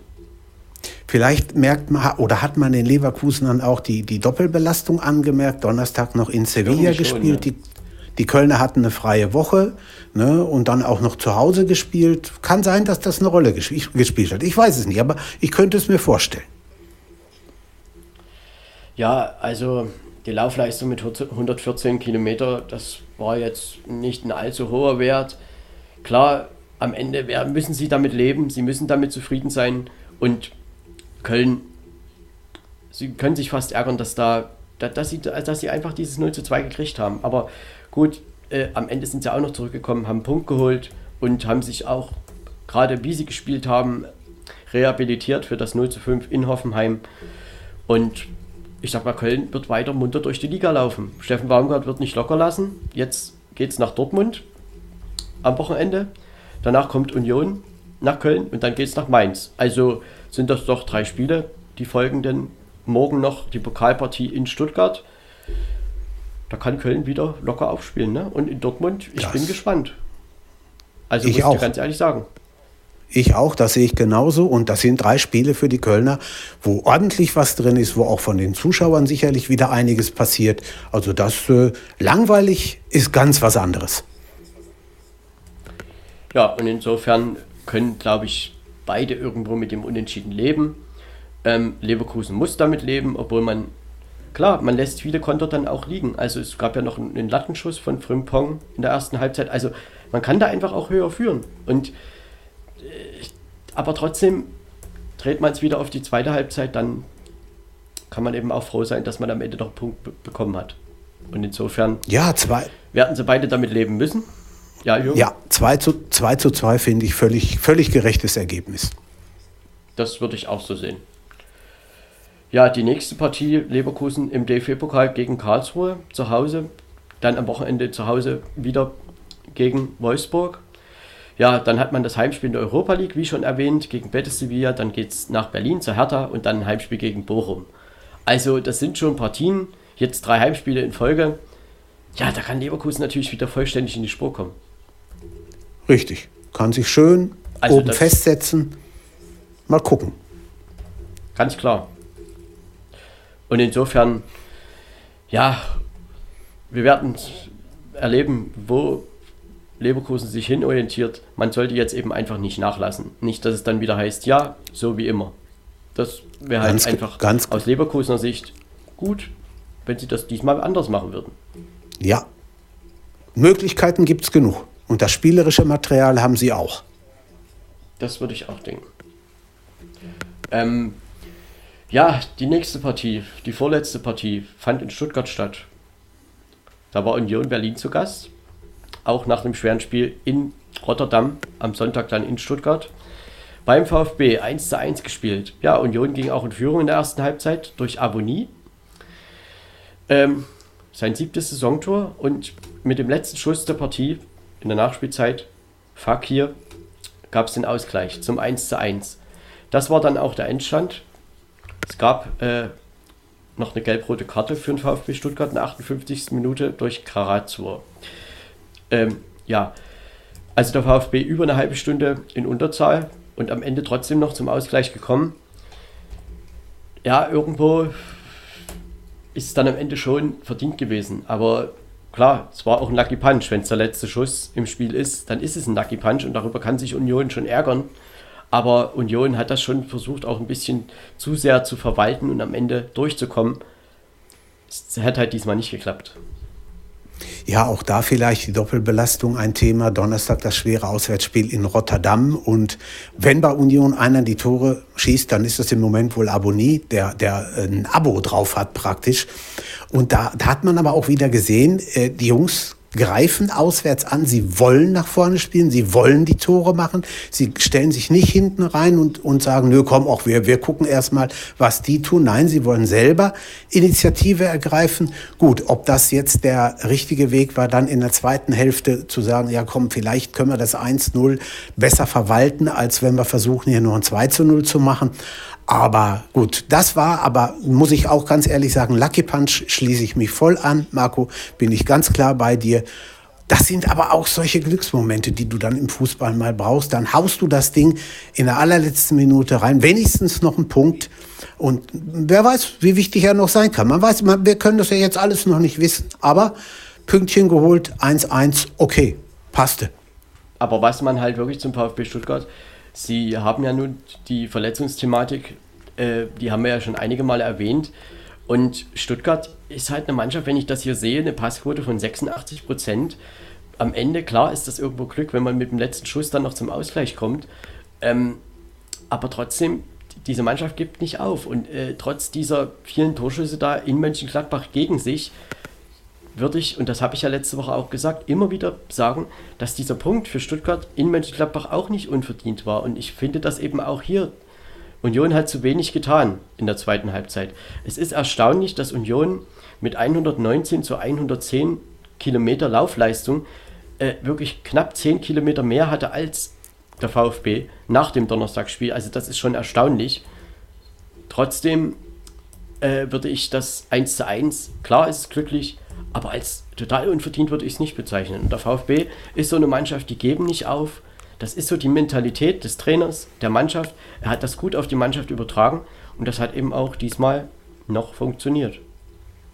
Ja, aber auch Fischer ist einer bei Union, der aufs Läuferische unheimlich viel Wert legt. Von das, daher. Das stimmt allerdings. Äh, da, der, die tun also auch eine Menge. Aber verdient, meine ich, ist das schon für beide. Und beide können auch damit leben, mit dem Punkt. Also da gehe ich mal stark von aus rein tabellarisch auf alle Fälle. Ähm, klar, man hat hier Ballbesitz auch bei, beim VfB mit 55 Prozent, Zweikampfquote ist beim VfB mit 53 Prozent. Union, ja, natürlich, jetzt englische Woche, jetzt diese Woche sind sie auch im Pokal im Einsatz in Mannheim. Das wird sicherlich ein sehr intensives Spiel. Dann am Wochenende, hatten wir ja vorhin schon mal erwähnt, da kommen die Bayern nach Berlin. Ähm, danach ist wieder gegen Rotterdam das Heimspiel, danach geht es nach Köln, danach gegen die Hertha zu Hause. Das sind einfach intensive Wochen derzeit für Union und natürlich äh, kommt dann irgendwann auch mal eine Phase, wo das vielleicht mal nicht über 90 Minuten mit dieser Power und mit diesem disziplinierten Fußball geht. Äh, aber Union wird ja jetzt nicht sagen, wir haben 16 Punkte, das ist zu schlecht. Also das ist ja zu diesem Zeitpunkt der Saison ein absolut guter Wert. Äh, sie haben wieder nicht verloren. Sie haben insgesamt bisher eine Niederlage das ist halt eine sehr, sehr ordentliche Saison bisher. Union hat wieder gezeigt, dass es einfach schwer ist, gegen diese Mannschaft zu bestehen, zu gewinnen. Und äh, auch aus Stuttgart haben sie eben dann ihren Punkt mitgebracht. Ja, und ist natürlich ein tolles Programm, wenn man das mal jetzt sieht. Rotterdam zu Hause, Bayern ja. zu Hause, das innerhalb von, von fünf Tagen dann nach Köln. Ah, das ist schon, das, das ist, das ist schon eine heiße Angelegenheit, ne? Muss man wirklich sagen. Genau. Als, Uni, als Union-Fan kannst du dich da nicht beschweren. Nach, der, nach der Länderspielpause ist dann halt das Heimspiel gegen die Hertha. Das ja. ist dann natürlich auch ein großes Ereignis, worauf die Liga und Berlin schauen wird ja, Union eben, also es ist immer wieder erstaunlich, wie diese Mannschaft das so durchhält und äh, ich sag mal, sie fallen auch unter ein bestimmtes Niveau einfach nicht runter. Das ist zurzeit, funktioniert das. Äh, ich bin wirklich gespannt, wie lange das noch so funktioniert, aber auf der anderen Seite, warum soll man glauben, dass das irgendwann eben halt mal nicht so ist? Natürlich, die wissen auch, dass das in Rotterdam eben mal passiert ist, aber das wirft sie halt nicht um, wie wir auch am Sonntag dann wieder gesehen haben. Genau, und, und äh, wir haben ja letzte Saison schon gesagt, irgendwann werden die straucheln und dann geht es nicht weiter. Doch, es geht immer weiter. Die, die kriegen das genau. schon irgendwie hin. Ja, und der VfB Stuttgart, die können sich jetzt in den nächsten beiden Partien äh, in Augsburg zu Hause gegen Bielefeld und danach geht es nach Dortmund nach der Länderspielpause. Ja, in Augsburg gegen Bielefeld können sie sich von unten natürlich richtig wegschieben. Ne? Jürgen, das sind zwei Partien für den VfB die in der, also tabellarisch können die für den VfB ganz viel bringen. Aber in erster Linie heißt es natürlich, erstmal nicht verlieren. Ja, aber kommen die anderen nicht mehr. Ja, sollten doch sechs Punkte werden können, ne? wenn man das überlegt. Also Bielefeld, Augsburg, gut, die, natürlich können die beiden, die Stuttgarter auch schlagen, keine Frage. Aber wenn ich jetzt so vom, äh, von dem ausgehe, was wir bis jetzt gesehen haben, dann müsste der VfB das eigentlich hinkriegen können. Naja, zumindest muss ich, Augsburg muss ich Bielefeld schon irgendwas überlegen, wie man diesen VfB knackt, der dann doch recht stabil immer steht und ähm, auch da ist es so, dass man so ein bestimmtes Niveau an den Tag legt. Das funktioniert auch mal phasenweise nicht. Aber das gleiche gilt ja auch für Bielefeld, das gleiche gilt auch für Augsburg. Und insofern, ja, natürlich aus deren Sicht gesehen, sie müssen natürlich sehen, dass sie sich an VfB heransaugen. Ne? Aber Trotzdem, der VfB auch morgen im Pokal zu Hause noch gegen Köln. Da kann man auch noch mal ein bisschen Selbstvertrauen ta vielleicht tanken. Das wird, glaube ich, einfach auch von der Ansetzung her eine tolle Partie. Und dann, wie gesagt, am Wochenende in Augsburg. Und ja, der FCA muss da wieder Gutmachung betreiben. Der VfB wird sich dagegen stemmen. Das werden sie, mit Sicherheit.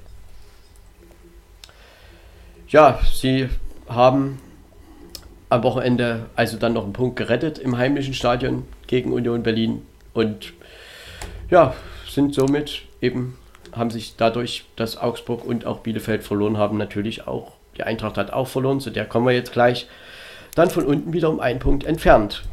Zur Eintracht. Genau. Das letzte Spiel vom Sonntag in Bochum gespielt, im Ruhrstadion.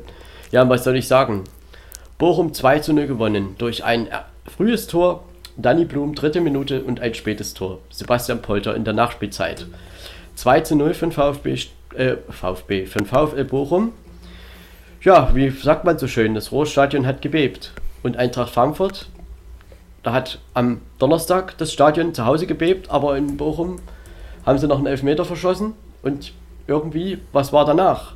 Gab es noch einen Pfostenschuss durch Kamada, aber insgesamt, Jürgen, muss ich ganz ehrlich sagen, VfL Bochum also für mich waren sie verdienter Sieger. Ja, ganz klar. Auf jeden Fall muss man. Ich war höchst überrascht, dass sie das so über die Runde äh, gebracht haben. Ich hätte so mit einem 2-1, 1-1, vielleicht auch 1-0 hätte ich gerechnet. Aber 2-0 hat mich wirklich in höchstem Maße überrascht. Und sie haben es ja auch gut gemacht, die Bochumer. Das kommt ja auch noch dazu. Dann hält der Riemann noch ein Elver, wie du schon gesagt hast. Also das war schon, das war eine Leistung wo man wirklich drauf aufbauen kann, wo man sagen konnte, jo, Bochum, also wenn ihr das noch in so das eine oder andere Spiel reinbringt, dann können wir wirklich mal über Bundesliga, über einen Klassenerhalt reden. Das war am, am Sonntag schon ohne Zoller, muss man ja immer wieder sagen, das war schon eine gute Leistung. Also man sagt ja oft, oder VfB Bochum hat ja in der zweiten Halbzeit schon ein paar Konterchancen liegen gelassen und es gibt ja so, so, so viele Fußballspiele, wo sich das dann am Ende rächt. Ne? Und es gab halt diese eine Chance für die Eintracht in der Schlussphase mit dem Pfostenschuss. Ähm, aber insgesamt, Bochum hat nicht locker gelassen. Und das war das Gute auch an dem Tag, dass man immer und immer wieder probiert hat. Und am Ende, klar, in der Nachspielzeit fiel dann noch das 2-0. Sie hätten ein bisschen mehr Ruhe gehabt, wenn das eher gefallen wäre. Ähm, ja, also ich habe nach dem Spiel in einem Interview gehört, dass der Sieg gegen Frankfurt eigentlich noch der, der wichtigere war nach dem Sieg in Fürth. Und irgendwie sehe ich das ja eigentlich auch immer so, denn damit wurde der Sieg halt in Fürth vergoldet. Denn die Eintracht ist ja aktuell auch tabellarisch ein Konkurrent von Bochum. Und die hat man eben erstmal jetzt überholt. Und Bochum hat jetzt sechs Punkte geholt, wo ich sage, davon zehren die erstmal eine Weile, weil das muss eben Bielefeld, das muss Fürth, das muss Augsburg erstmal wieder schaffen. Ich war in höchstem Maß erstaunt, als ich dann nach dem Spiel die Tabelle gesehen habe und dann, oh, jo, das ist wahr, da, wahrhaftig so. Die Bochumer sind an den Frankfurtern vorbeigegangen. Unglaublich, aber ist so. Ja, Jürgen, was sagt man denn da zur Eintracht? Also irgendwie, äh, man hat gedacht, das war vielleicht ein Wendepunkt gegen Piräus, aber das war es dann nicht. Und jetzt steht man halt in der Liga wirklich, wirklich unter Druck. Also äh, die nächste Partie halt gegen RB Leipzig, wie heute schon mal erwähnt. Danach geht es nach Fürth. Ja, und dann geht es nach Freiburg. Also hat man zwei Auswärtsspiele nacheinander. Äh, Im Pokal ist man nicht mehr dabei. Also man kann sich jetzt voll auf Leipzig konzentrieren. Aber ich glaube, diese Niederlage in Bochum war gerade auch nach dem Donnerstag so nicht eingeplant. Nee, und die tut auch trotzdem. Ja, und die tut auch weh. Also ich bin mal gespannt, wie das jetzt am Samstag gegen Leipzig ausgeht. Es kann sein, wenn sie da, ich sag mal, böse verlieren, 3-4-0 oder so, dann gehen mit Sicherheit auch da die Trainerdiskussionen los. Wir haben ja schon mal gehört, ähm, Glasner nicht so ganz um, unumstritten. Ich bin sehr gespannt, äh, wie das Spiel am Samstag wird. Denn dann gegen Fürth, ja gut, das äh, sollte man gewinnen können. Aber sollte man, hat man schon öfter gehört. Am Ende kam es ganz anders. Also wir wollen erstmal äh, Schrittchen für Schrittchen gehen und gucken, was am Samstag im, im, in der Commerzbank Arena gegen RB Leipzig passiert. Du darfst auch Waldstadion sagen. Ja, gut. ja, aber man, man muss schon, glaube ich, also in Frankfurt ist man jetzt schon davon ausgegangen, dass man wahrscheinlich in Bochum und auch in Fürth irgendwie, ja, zumindest mal nicht irgendwie eins davon verliert. Ähm, nun ist das eben nicht passiert und klar, aber trotzdem, ich habe nach der Pause schon so ein bisschen das Gefühl gehabt, dass sie jetzt kommen. Da hatten sie so ein paar Konterchancen oder ein paar Chancen, aber dann waren die Chancen einfach nur noch beim VfL. Und der VfL Bochum hat auch gerade in der Abwehr eine gute, gute Arbeit geleistet und äh, sich demzufolge diese drei Punkte auch wirklich gesichert, verdient gesichert. Äh, davon wird Bochum also sowohl tabellarisch als auch vielleicht von der Leistung her zehren. Man sieht ja, dass man in der ersten Liga mithalten kann. Ja, ja, auch mit der Mannschaft, die man da hat. Also ich bin gespannt, was da passiert. Ja, mal weißt die nächsten meine, Spiele angucken. Bochum fährt am Wochenende nach Mönchengladbach, das hat man ja vorhin auch schon mal erwähnt. Danach äh, kommt Hoffenheim ins Ruhestadion, danach geht es nach Leverkusen. Klar, das ist jetzt von der, vom Papier her nicht das allereinfachste Programm, aber sie werden auch in Mönchengladbach es Gladbach schwer machen und da wird, muss Gladbach erstmal zeigen, wie das geht, ja, und, eine und hoffen, engmaschige und, Mannschaft zu bespielen. Ne? Ja, und Hoffenheim zu Hause, da kann man durchaus gegen gewinnen. Warum nicht? Und insofern war das aus Bochumer Sicht ja wichtig, dass man einfach nochmal nachgelegt hat und aus Frankfurter Sicht, ich denke aber auch, dass das jetzt gegen RB Leipzig eine ganz andere Partie wird. Also RB ist ja nun eine Mannschaft, die dann doch eher mitspielen will und auch mitspielen wird. Da wird Frankfurt wieder ein bisschen mehr Platz bekommen. Aber trotzdem, man kann ja jetzt nicht behaupten, dass Bochum nur hinten drin stand. Also insofern, in Frankfurt hat man einfach das richtige System. Ja, so richtig noch nicht gefunden. Ich meine, Paciencia musste wieder früh ausgewechselt werden, klar, aber man hätte in der Elfminute nicht gedacht, dass das vielleicht eine Schlüsselszene ist mit diesem Elfmeter. Das war es aber am Ende, denn kriegen sie dort den Ausgleich, verläuft das Spiel halt ganz anders, ne? Ja, Und ja, mit Sicherheit. Frankfurt hat halt hier einen, äh, hat halt hier 59% Ballbesitz gehabt. Das ist sehr viel. Hat halt wenig draus gemacht. Und Bochum hatte viele gute Umschaltmomente im Endeffekt, Bochum hat halt wirklich als Mannschaft am Sonntag gekämpft. Für diese drei ja, Punkte. Absolut. Und dann, richtig erfrischend. ja, dann ganz klar verdient gewonnen. Also unter dem Strich gibt es überhaupt kein Vertun. Haben sie sehr, sehr gut hinbekommen. Und deshalb beglückwünsche ich Bochum, dass sie diese Woche die drei Punkte geholt haben, denn am Sonntag wird es nicht so viele geben. das war das Wort zum Sonntag oder zum Dienstag. Ja. Ähm, der VfL Bochum, wie gesagt, äh, sie sind auch im Pokal noch drin und spielen dagegen FC Augsburg, auch im Heimspiel. Da können Sie ja nochmal nachlegen. Ne, ich meine, im Pokal mal so ein Triumph, da gibt es auch ein bisschen finanziell was zu verdienen. Aber ja, ja. gerade für so einen Verein wie der VfL Bochum ist das doch toll, wenn man da auch mal ein Stückchen weit kommt. Passt immer. Ja. Und danach, wie gesagt, in Mönchengladbach, Hoffenheim und danach nach Leverkusen. Ja, Jürgen, dann sind wir durch die Themen der letzten Woche durch. Und ja. meine, wir haben einiges angesprochen. Haben wir. Man hätte vieles vielleicht auch noch ausführlicher bereden können, aber ja. gut, wir haben es jetzt erstmal angeteasert und genau. vielleicht ergibt sich auch über das ein oder andere sicherlich nochmal weiterhin in den nächsten Folgen zu sprechen. Und Kann immer sein. entlassen wir euch und uns jetzt in den Richtig. Abend, wünschen euch eine schöne so Woche, wünschen euch schöne Pokalspiele, ja. einen schönen zehnten genau. Spieltag und bis zur nächsten Woche. Ja, ich bedanke mich bei dir, Marc. Das hat wieder super geklappt, hat Riesenspaß gemacht. Und mal gucken, vielleicht sind wir ja nächste Woche wieder ein paar mehr. Schauen wir mal. Alles Gute. Auf Wiederhören. Haut rein. Ciao. Viererkette. Der Fußball-Podcast, der auch mal in die Offensive geht. Dies ist ein kostenloses, nicht kommerzielles Angebot. Besuche uns für weitere Informationen im Internet auf podcast.kubus.de/slash Viererkette. Natürlich sind wir auch auf Facebook, YouTube, Twitter und Soundcloud zu finden. Wir freuen uns über Bewertungen, Rezensionen und sonstiges Feedback auf iTunes oder in den sozialen Netzen.